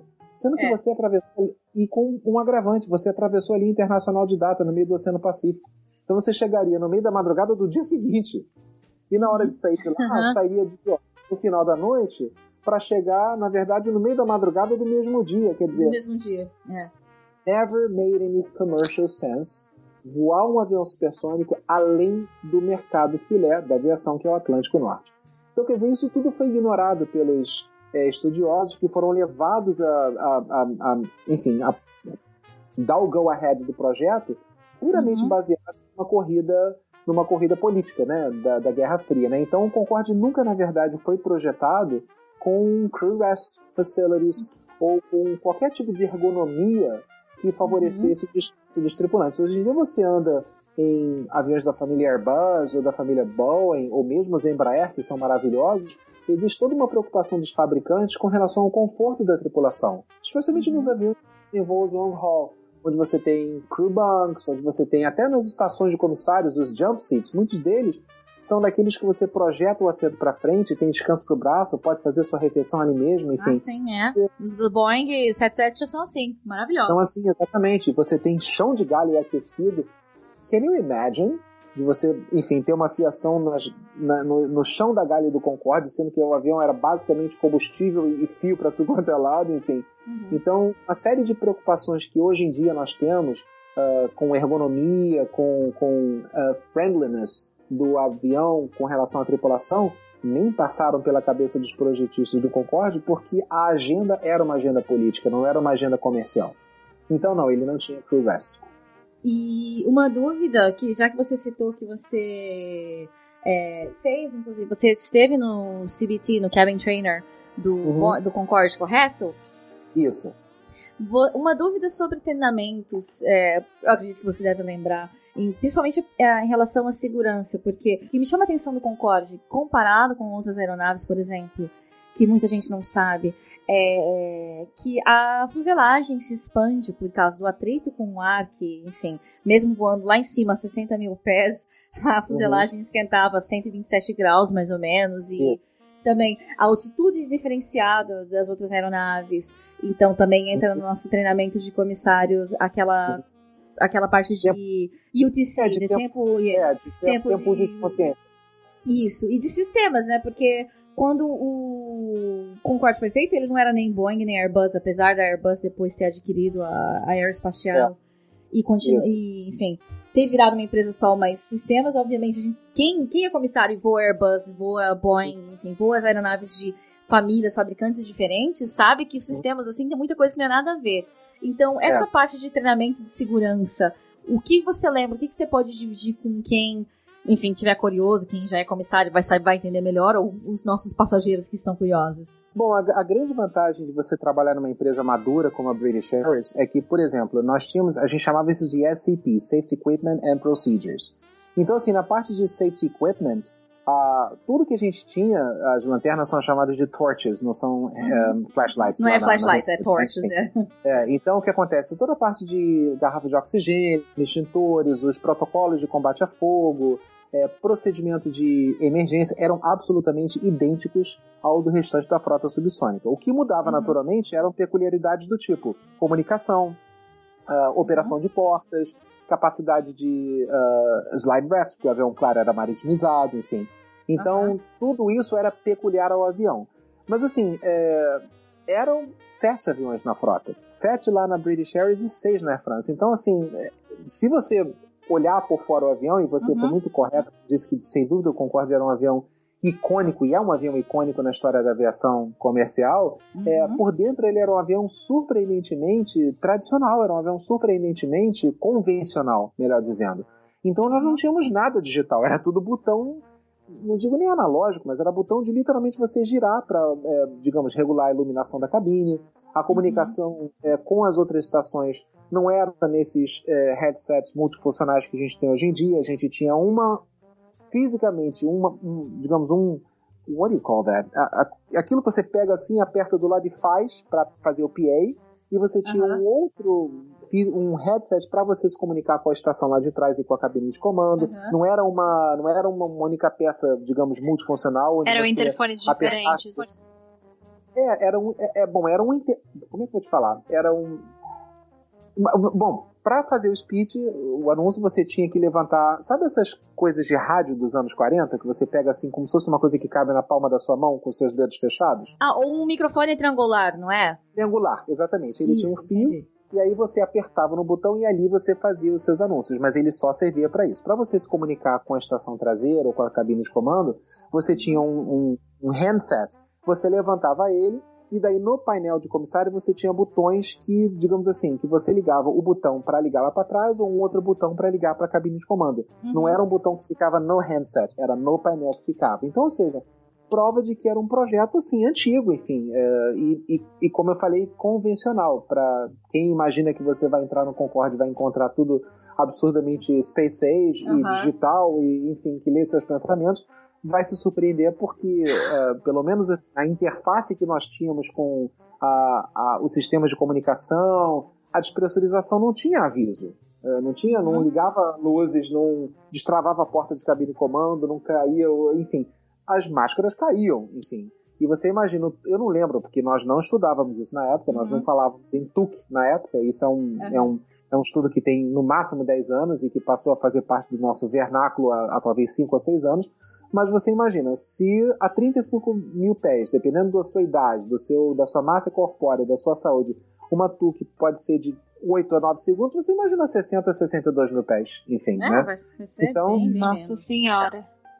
e provavelmente mortal. Porque, né, É. enfim, como é que você se protege não só com relação à capacidade de respirar, mas também pela a capacidade de circulação sanguínea, né, enfim, né?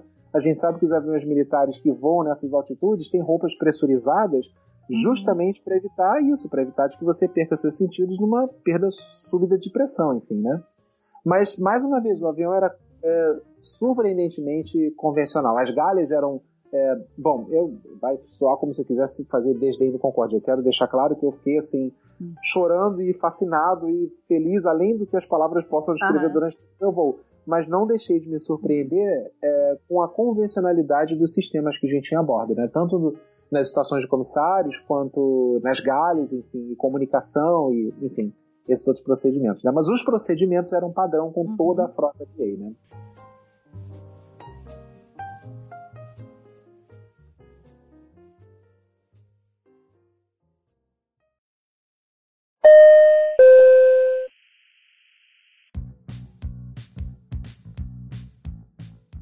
Próximas duas perguntas ah, do, que são do Foca, é, também do- dos despachados, claro. E a primeira é meio triste, porque, enfim, eu, o Foca comentando comigo também, ele compartilha o mesmo sentimento, porque ele quer saber de você o que você sentiu quando, quando aconteceu o acidente com o Concorde na França, porque ele ficou arrasado, eu também fiquei triste. Na época, apesar de ter só 17 anos, eu já gostava muito de avião e eu falei, cara, que pena, sabe? Porque assim, um avião tão lindo e ficou parado por um ano, como você já mencionou. Então, o que você sentiu quando aquilo aconteceu? Eu acho que toda vez eu re- frequentemente eu leio nas redes sociais quando e o pessoal muito é, acertadamente escreve quando um sai da rota todos nós sentimos, né? A gente invariavelmente se coloca no lugar da tripulação, a gente se coloca no lugar dos gestores da Uhum. empresa aérea, claro, das famílias que tiveram perdas irreparáveis de quem estava voando no avião. É, Claro. Mas, mas eu acho que toda vez que um avião pelo qual você tem carinho e de uma empresa icônica é, acontece um acidente desse, é muito dolorido. Eu, eu lembro que eu senti quando. aconte- E, e o Concorde foi filmado, quer dizer, nós temos a filmagem, aquela filmagem, enfim, que todos já viram, que é de dentro de um caminhão, um avião claramente tendo muita dificuldade de se manter em voo, com uma trilha de fumaça e fogo saindo atrás dele, Uhum, enfim Sim. o Sim. que é terrível, mas a gente também sabe o que aconteceu anos antes com os DC-10, que sofreram uma série de acidentes não associados um ao outro, que acabaram dando ao avião uma reputação péssima. E o DC-10 era um avião Uhum, uhum. imensamente seguro, enfim, é, é, confiável, de um fabricante muito tradicional, é, com tecnologia de ponta para a época. Mas a gente via acontecer um acidente atrás do outro. Tem aquele acidente terrível que aconteceu em, em, em Dallas-Fort Worth, com o DC-10 que decolou da American Da América. e um dos sim. motores saiu e ele levou as linhas de hidráulica com ele, ele perdeu completamente a capacidade de manter em voo e tem aquela sequência de fotos terríveis que o avião uma hora está voando e uma outra hora ele é uma bola de fogo. E você sabe que instantaneamente naquele momento, duzentas e tantas pessoas perderam a vida em Uhum. milésimos de segundos. Enfim, então, qualquer acidente aéreo que aconteça, independente do avião ser um, um avião icônico ou de ser um avião que a gente esteja mais habituado, sempre nos leva a pensar em como realmente a vida é frágil e como realmente a gente precisa, mais uma vez, como eu disse no início do nosso, do nosso bate-papo, como a gente precisa honrar os nossos colegas que muitas vezes eh, deram suas vidas para hoje em dia a gente voar de maneira mais segura, de voar de maneira mais, eh, eh, digamos assim, precavida e mais protocolar, né? Mas foi sem dúvida uma dor muito grande. Ninguém nunca imaginou que o, eu acho assim, porque você imagina, tem 12 mil 737s, tem talvez agora, acho que 8 mil vai ser fabricado, 8 mil e tantos A320 da família 320, Uhum. enfim, Concorde eram, eram 13 Concordes, né? Quer dizer, what were the odds que um deles fosse se acidentar, né? Mas lamentavelmente Uhum. aconteceu. Então acho que talvez, em razão dele ter significado para tantas pessoas a maior conquista da aviação comercial, sem naturalmente passar pela, pelo background da, da agenda política, mas para o público em geral, concordo de fato foi aquela garça linda, maravilhosa, branquinha, que voava rápido e que realizou o sonho da década de 60, da, da era da espacial, enfim, ver esse avião se desintegrar foi um golpe talvez um pouco mais duro para o público em geral é, do que para os outros. Para nós que trabalhamos na aviação, eu imagino, eu acho que foi duro do mesmo jeito. Entendi. Eu acho que o mais próximo que eu trazendo um pouquinho ali, um pouquinho mais recente, eu acho que o mais próximo que eu que eu pude de entender os sentimentos de vocês quanto ao Concorde foi na época do, do acidente da TAM, 3054. Eu lembro que eu pegava Isso. umas revistas assim da Veja, eu ficava folheando. A Veja, ela fez uma reportagem assim de não sei quantas páginas, que tinha o nome uhum. das vítimas, os tripulantes, eu não sei o que, e eu ficava lendo aquilo ali 30, 30, não sei quantas vezes. E, sabe, parecia que aquilo estava acontecendo com alguém muito próximo meu, porque eu sentia, é. sabe, era, era, bem triste, eu me sentia bem triste. É, mas é um vamos falar de coisa boa.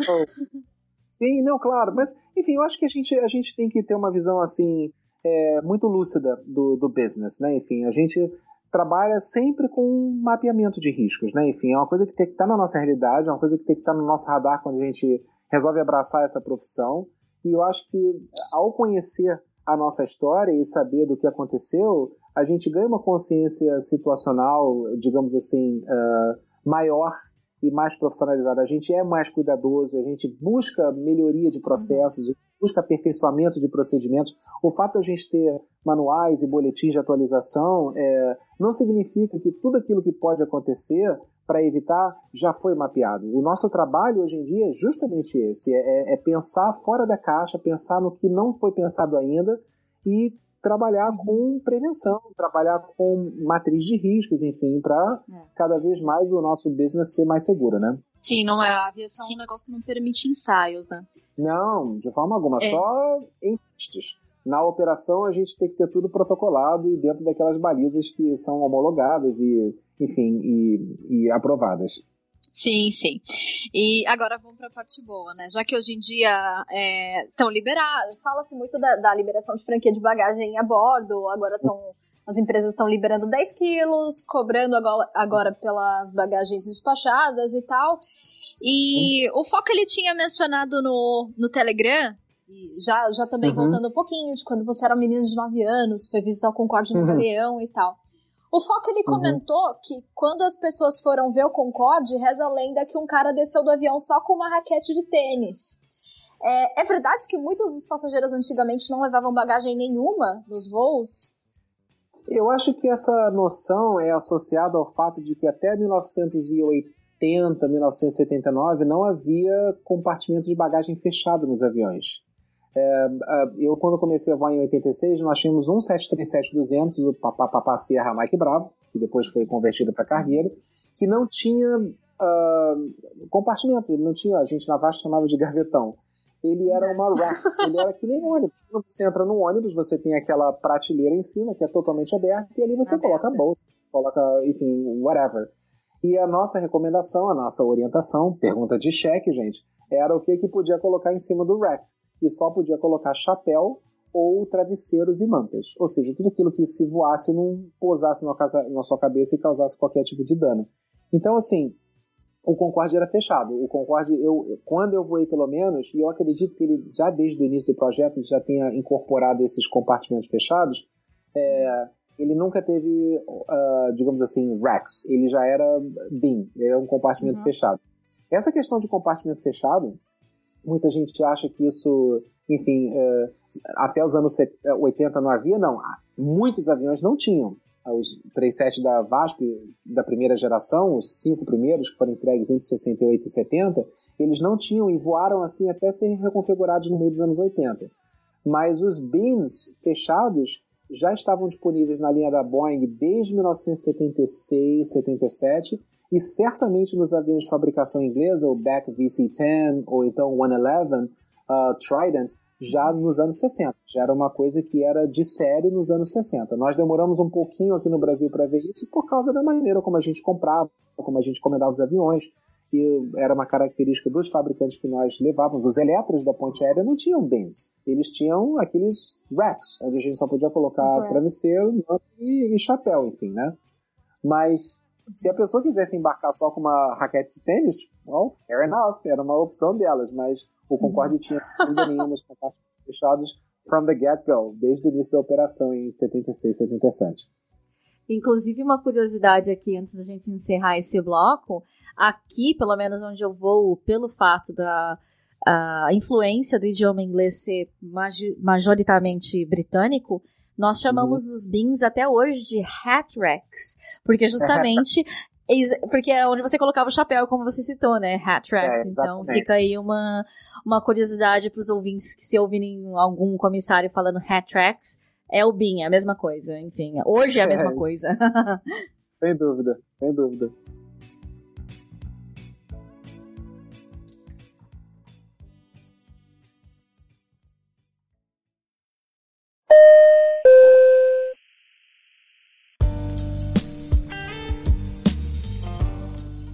Essa questão da mudança da, da nossa política de franquia de bagagens, que está acontecendo na empresa onde eu trabalho, mas também certamente está acontecendo em toda a indústria, é, muita gente acha que todas as bagagens que serão despachadas agora serão cobradas, e não é assim. Essa movimentação toda está acontecendo para a gente customizar a experiência do cliente. Então, se ele compra uma tarifa, digamos, top, ele tem direito a uma franquia é, diferenciada da franquia daquele que paga uma tarifa promo, por exemplo.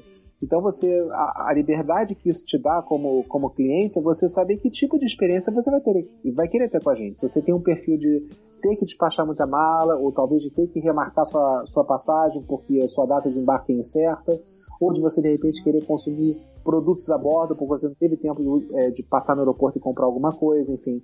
Então tudo isso é uma maneira da gente customizar a experiência do cliente com a gente. E isso vai nos permitir porque vai, claro, implicar numa, numa economia de, de uh, é, descarte de material que não é aceito, é, grande. E o nosso modelo de negócio é permitir que a gente consiga abaixar as tarifas mais baratas atuais em até 20%, e com isso oferecer mais uma vez, fazer uma renascença né, de um low fare uh, aqui na América do Sul, oferecendo é, ou esperando que o volume de negócios nas unidades domésticas do nosso grupo cresça em até 50% até o ano 2020. Então é um projeto que está assim, todo sincronizado com uma mudança de percepção é, por parte do cliente da experiência que ele vai ter com a gente, né?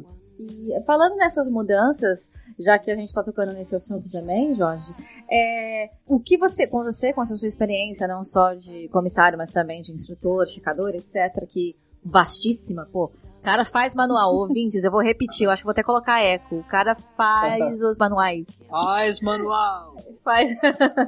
é. O que você, como você acha que isso vai mudar na para os comissários em relação à profissão, os desafios do dia a dia? Porque toda vez que tem mudança, seja obviamente, não vou dizer que para melhor ou para pior nesse caso, porque como você disse, dependendo do que o, o cliente quer, vai ser melhor para ele, mas é, Normalmente as mudanças, os passageiros não costumam ser muito, como se pode dizer, very fond of de uhum. mudanças, uhum. né? E como é. você acha que isso vai afetar os comissários no trabalho no dia a dia? Principalmente em relação à bagagem, porque o que eu prevejo é tudo bem, agora já pode levar 10 quilos, mas muita gente vai evitar despachar para não ter que pagar, então o que vai ser 10 quilos, o cara vai tentar colocar 15, vai tentar passar, enfim. O que você acha? Bom, número um, número um acho que existe a questão comportamental e existe a questão é, processual, né? Qual é o processo que a gente está desenvolvendo para mitigar esse tipo de conflito e também uh, dar ferramentas às tripulações, às equipes de aeroportos, para fazer com que a implantação seja o mais impecável e o mais consistente possível de forma sistêmica, né? Então, com relação ao comportamento, acho que todo ser humano tem uma resistência relativa a qualquer tipo de mudança.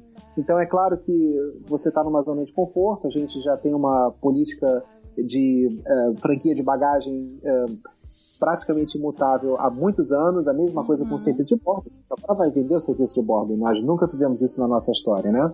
A gente agora também está com um sistema de gestão de pessoas a bordo, onde a gente analisa comportamento, a gente confirma procedimentos, enfim. Então todas as, essas frentes estão vindo assim é, praticamente de maneira sincronizada. Então é claro que durante um período vai haver um certo desconforto, vai haver um certo, é, digamos assim, ajuste que vai ter que ser feito, mas eu acho que ao mesmo tempo a gente tem que entender que se nós não formos, mais uma vez como eu falei lá atrás, se nós não formos adaptáveis, se a gente não tiver essa visão de adaptabilidade para sobreviver e crescer e se desenvolver, a gente não vai para frente. Ou então a gente deveria estar trabalhando num outro lugar. Porque se há uma constante na aviação, a constante é a mudança. Enfim, é. É, é, recorrentemente a gente vê política tarifária, é, política de transporte, percepção de serviços, o que uma pessoa percebia como uma qualidade há 20 anos atrás, hoje em dia pode ser percebido como um excesso, algo desnecessário. E, enfim, e isso é e vice-versa, então, enfim. Então, é muito importante que haja por parte da, da, parte comportamental das equipes de aeroportos, ou seja, front staff, front customer uhum. staff, quem lida com o cliente, né, tanto em aeroportos quanto a bordo, que haja essa, esse preparo para a adaptabilidade, esse preparo para a mudança. Que você sempre é, entenda que a mudança faz parte da descrição do seu trabalho, do seu job description. Enfim, se você não tem condições de se adaptar, se você não tem condições de, de entender que a mudança é necessária e é bem-vinda, tanto por parte da percepção dos clientes, quanto para a gente também se sentir sempre desafiado a, a pensar fora da caixa e, e, e, acompanhar essa onda de mudanças, enfim, então você deveria estar fazendo outra coisa. A outra questão que é com relação aos processos é que toda implantação ela é é, digamos assim, é, cross-departmental. Então, nós não fazemos uma mudança sem que antes a parte do aeroporto tenha conversado com a parte de tripulação de cabine, tenha conversado uhum. com a parte de tenha conversado com a parte de, de, de, experiência do cliente. Tudo é feito de forma muito sincronizada e a gente tem tecnologia hoje em dia para isso. A gente tem uh, teleconferências, tem uhum. e-mail, tem uh, Skype, enfim, enfim, tantas outras ferramentas que viabilizam uma implantação é, que mitigue a possibilidade de haver alguma, alguma é, sintonia errada, enfim. Então, nesse sentido, a gente está treinando o pessoal do aeroporto para poder fazer uma filtragem maior no momento de check-in, fazer uma filtragem maior no momento de passar pelo gate. Uma terceira filtragem é feita pela nossa tripulação na entrada. Nós temos todo um processo que foi criado, é, um fluxograma que foi criado, justamente para suportar e apoiar essa mudança gigantesca na nossa forma de tarifar a, a franquia de bagagem, né? A mesma coisa com relação ao nosso serviço a bordo vendido, que vai deve iniciar agora no mês de julho, enfim. Tudo é uma questão de como a gente vai lidar com isso, de como a gente vai encarar. Eu poderia, digamos, ter uma atitude do tipo, ai ah, meu Deus, mais trabalho, vou ter que mexer com maquininha, vou ter que vender. Quando eu fui admitido, eu não queria vender nada, eu queria só ser comissário. Mas, mais uma vez, é importante que você entenda a adaptabilidade, a, a mutação do seu trabalho e encontre, digamos assim, uma graça nela, encontre algo empolgante. De repente, você vai se descobrir um melhor vendedor do que você jamais imaginou, enfim, né?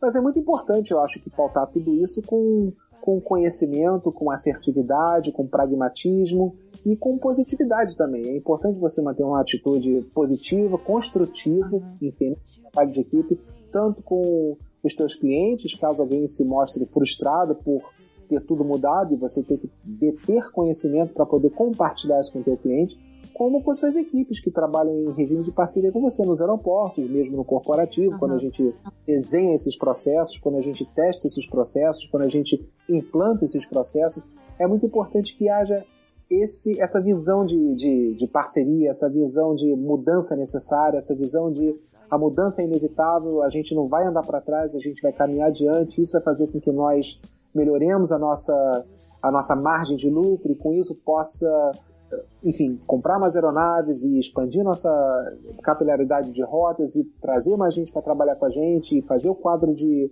promoções uh, se movimentar. Então tem que ser visto de uma maneira positiva, de uma maneira construtiva, de uma maneira que agregue a todos. Uhum. Sim, isso é verdade. Jorge, em meio a essas mudanças todas, é, que conselho que você daria para quem quer ser comissário, quem está ouvindo o nosso programa? É, que, o que, que você aconselharia para essas pessoas? Eu sinto uma carência muito grande e eu, assim, eu, eu uso as redes sociais, eu uso um, o Facebook fundamentalmente para é, esclarecer. Muita gente me adiciona diariamente, quatro, cinco me adicionam para buscar orientações sobre como é, se portar numa entrevista ou como se conduzir depois que você entra para a aviação para você criar caminhos de carreira que te levem a ser reconhecido, enfim. E eu acho que a maior arma talvez seja uma palavra um tanto forte, mas eu acho que o maior instrumento que nós temos, talvez isso valha para qualquer profissão, é o conhecimento, é a dedicação, é você escolher aquilo que você quer fazer por amor àquilo que você quer fazer e não por uma contingência. É claro que a vida às vezes não não se manifesta da maneira como a gente gostaria. Mas se você teve a oportunidade de conhecer o trabalho de comissário, se você se sente compelido a resolver problemas, se você gosta de serviço, se você tem prazer de fazer as outras pessoas felizes, se você tem prazer em lidar com equipes diferentes, de lidar com a rotina na falta de rotina, entende? É, o trabalho é para você. Mas é muito importante que, paralelo a essa intuição de eu desejo fazer esse trabalho, venha também toda uma carga de conhecimento. E o que eu ia falar, e que eu sinto muita carência por parte das turmas mais novas, é talvez uma, uma falta de uma contextualização histórica do nosso trabalho, né? Como é que nós conheci, começamos, como é que nós conhecemos lá com a Ellen Church, nos anos uh, 30, no final dos anos 30, sendo uma, uma, uma, uma enfermeira. enfermeira foi exercer, porque eles acharam que uma enfermeira, se as pessoas passassem mal a bordo, bom, já tem uma enfermeira, já aí para ajudar. E como é que o trabalho foi desenvolvendo ao longo da Segunda Guerra, como é que essa turma trabalhou com o advento dos aviões de longuíssima duração a hélice, como é que foi a transição para jato, como é que foi a transição de narrow body para wide body com a vinda dos Jumbos e dos DC-10 e dos TriStars, como é que a gente é, se profissionalizou ao longo dos anos 70, se sindicalizando, lutando para ficar na profissão depois dos 30 anos de idade, podendo se casar. Eu, particularmente, acho que quando você tem essa visão, quando você estuda isso, quando você contextualiza o seu trabalho num âmbito histórico, é, o seu respeito pela profissão, o seu engajamento, o seu interesse em participar, o seu interesse em agregar é diferenciado. É. Então, que eu aconselho as pessoas é que elas se é, capacitem sempre que puderem, estudando idiomas estrangeiros, uh, fazendo faculdades paralelamente a voar, o que hoje em dia é, é, totalmente possível, porque nós temos naturalmente ensinos à distância, temos, uhum. enfim, recursos que nós não tínhamos há, há 30 e tantos anos atrás, certamente é. jamais há 40 anos atrás, uhum. enfim. Então, eu realmente, assim, o conselho que eu mais dou nessa turma para essa turma que me me procura e, e, eu tenho muito prazer em compartilhar o pouco que eu sei, é justamente isso, é falar, olha, conheçam, estudem, detenham conhecimento, se articulem, se tornem pessoas assertivas, se tornem pessoas donas de si mesmas e, e, e que se apropriem do trabalho de vocês como algo pessoal, enfim. É, isso faz toda a diferença, você com uma pessoa que tenha essa visão de trabalho é diferente de você com uma pessoa que, na falta de uma palavra melhor, caiu de paraquedas na profissão. É, é, isso é verdade. É, não, você falou isso de contextualizar, Jorge, o, histórico da nossa profissão. Não só o histórico da nossa profissão, às vezes até o da aviação, porque eu participei de um AlphaCast é, sobre quem inventou o avião. Né? Eles me chamaram e falaram, ah, vem participar conosco, falar sobre quem inventou o avião. Aí eu resolvi fazer uma, uma pesquisa meio doida. Eu fiz um voo, um bate-volta aí pra, é, pro Paquistão. E aí, quando a gente tava em solo lá no Paquistão, eu saí perguntando pra todo mundo: quem inventou o avião? Eu peguei uma garrafinha assim, fingindo que era um microfone, sabe? E fui fazendo a louca. aí eu perguntava: quem, quem inventou o avião? Você acredita que a maioria dos comissários não sabia me dizer? Falava, I don't know, ou The Brothers. Uh, é, falavam The Brothers, não falavam nem The, the Wright Brothers. Uh, tudo bem que ninguém fala Santos Dumont, já tô meio conformada a fazer o quê, mas enfim. só teve uma menina que adicionou é, uma história que inclusive eu trouxe a pauta lá no AlphaCast, que foi bem interessante, que assim, muitos países, eu fui fazer também a pesquisa da pauta, muitos países têm o seu pai da aviação, né? Assim como na França eles têm o... Na França eles têm o... Isso, e também ah, no Brasil nós temos o Santos Dumont, enfim, nos Estados Unidos os irmãos Wright, etc. Na, na, Nova Zelândia tinha um outro cara que eu não me lembro o nome agora, mas essa menina da, da Romênia, ela falou, não, quem inventou o avião foi fulano de tal. Nome romeno também agora que eu não me lembro, gente, me desculpe, mas enfim. Uhum. E é engraçado que assim, eu fui pesquisar esse nome que ela me deu, o cara era até cédula de, de dinheiro na Romênia, assim como nós fizemos com o Santos Dumont também nos anos 80. Então às vezes falta muito conhecimento dos nossos colegas. Então, se você pensa, falta conhecimento, o que, que mais falta? Se não falta empatia, se não falta, enfim, uh, enfim, vontade, assim, força de vontade de querer fazer as coisas, porque nós passamos por muitas situações adversas como comissários Sem hoje dia, né? Opa, com certeza.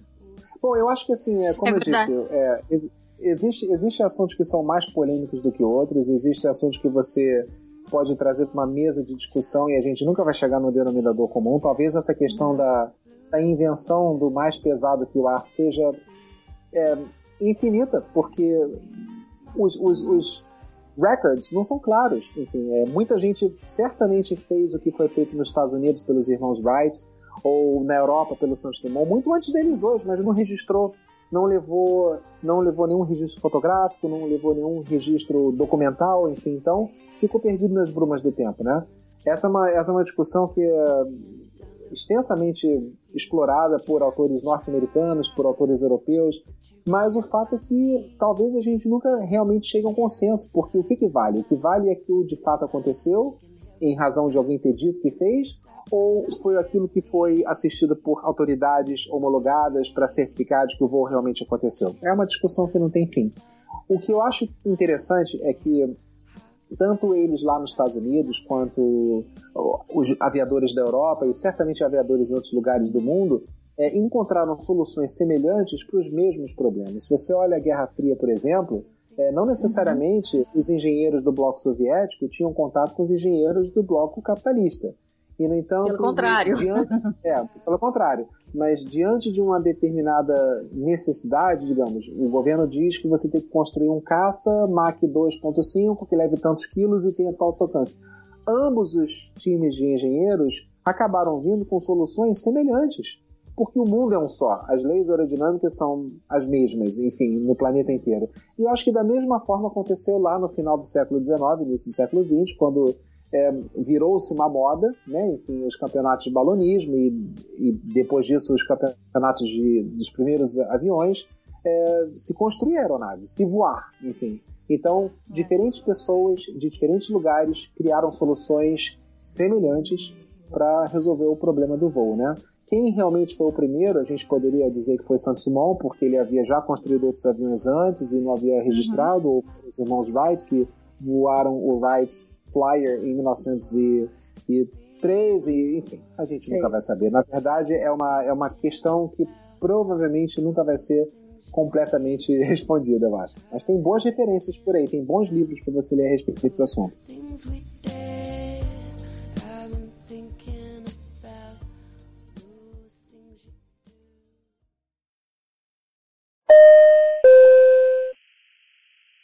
One, two, three, four. Enfim, é, Jorge, você falou sobre ser uma discussão sem fim, isso, mas infelizmente tem uma discussão que tá chegando ao final.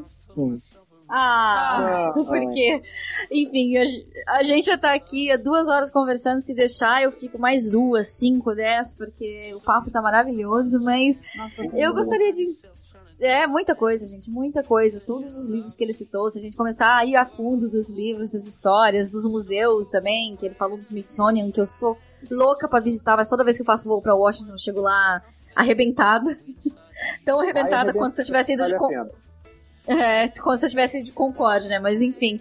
A pergunta que eu tenho aqui para encerrar o programa de hoje é quais são os seus planos pro futuro, né? Se aposentar voando, você vai bater o recorde da Beth Nash lá da American, e aí?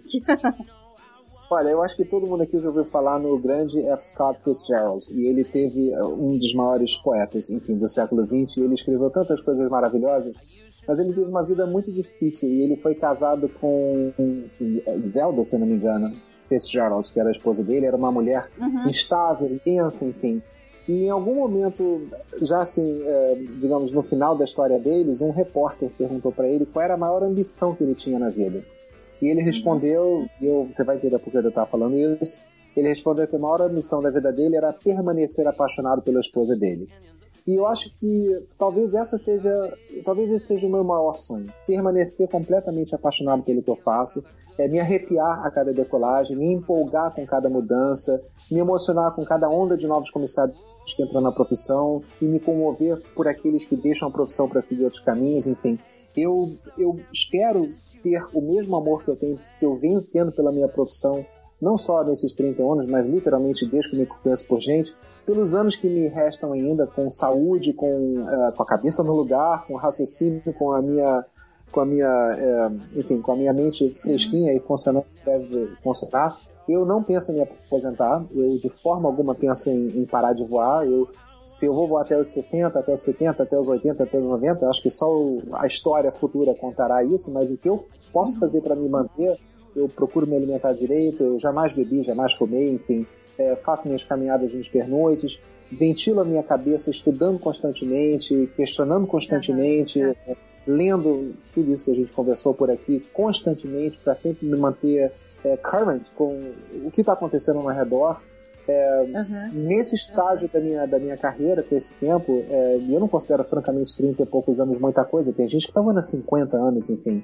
Mas eu sinto assim uma necessidade muito grande é, e um prazer muito grande também de fazer exatamente isso que a gente está fazendo aqui.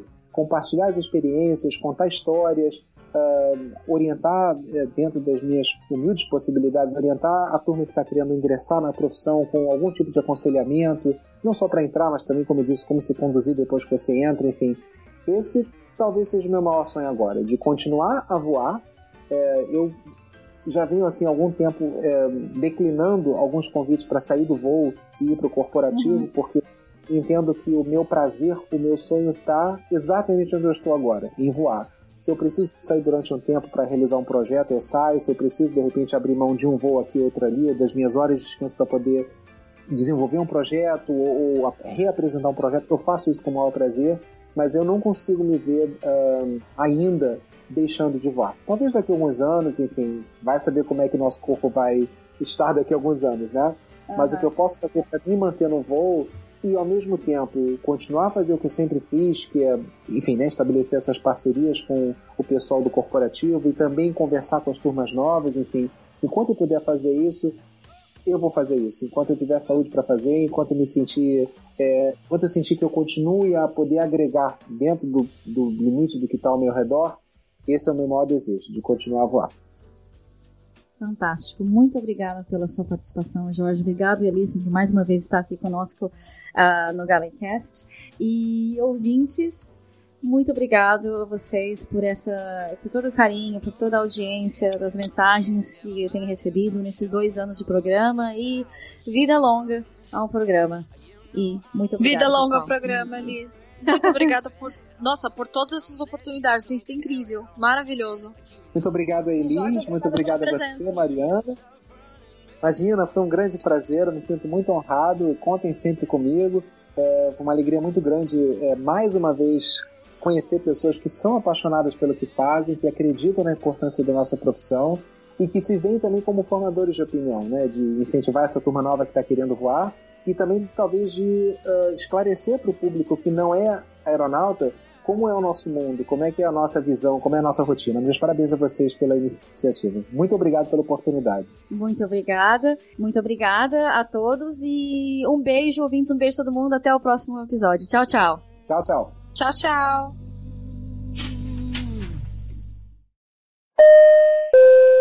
Tripulação Portas em Manual.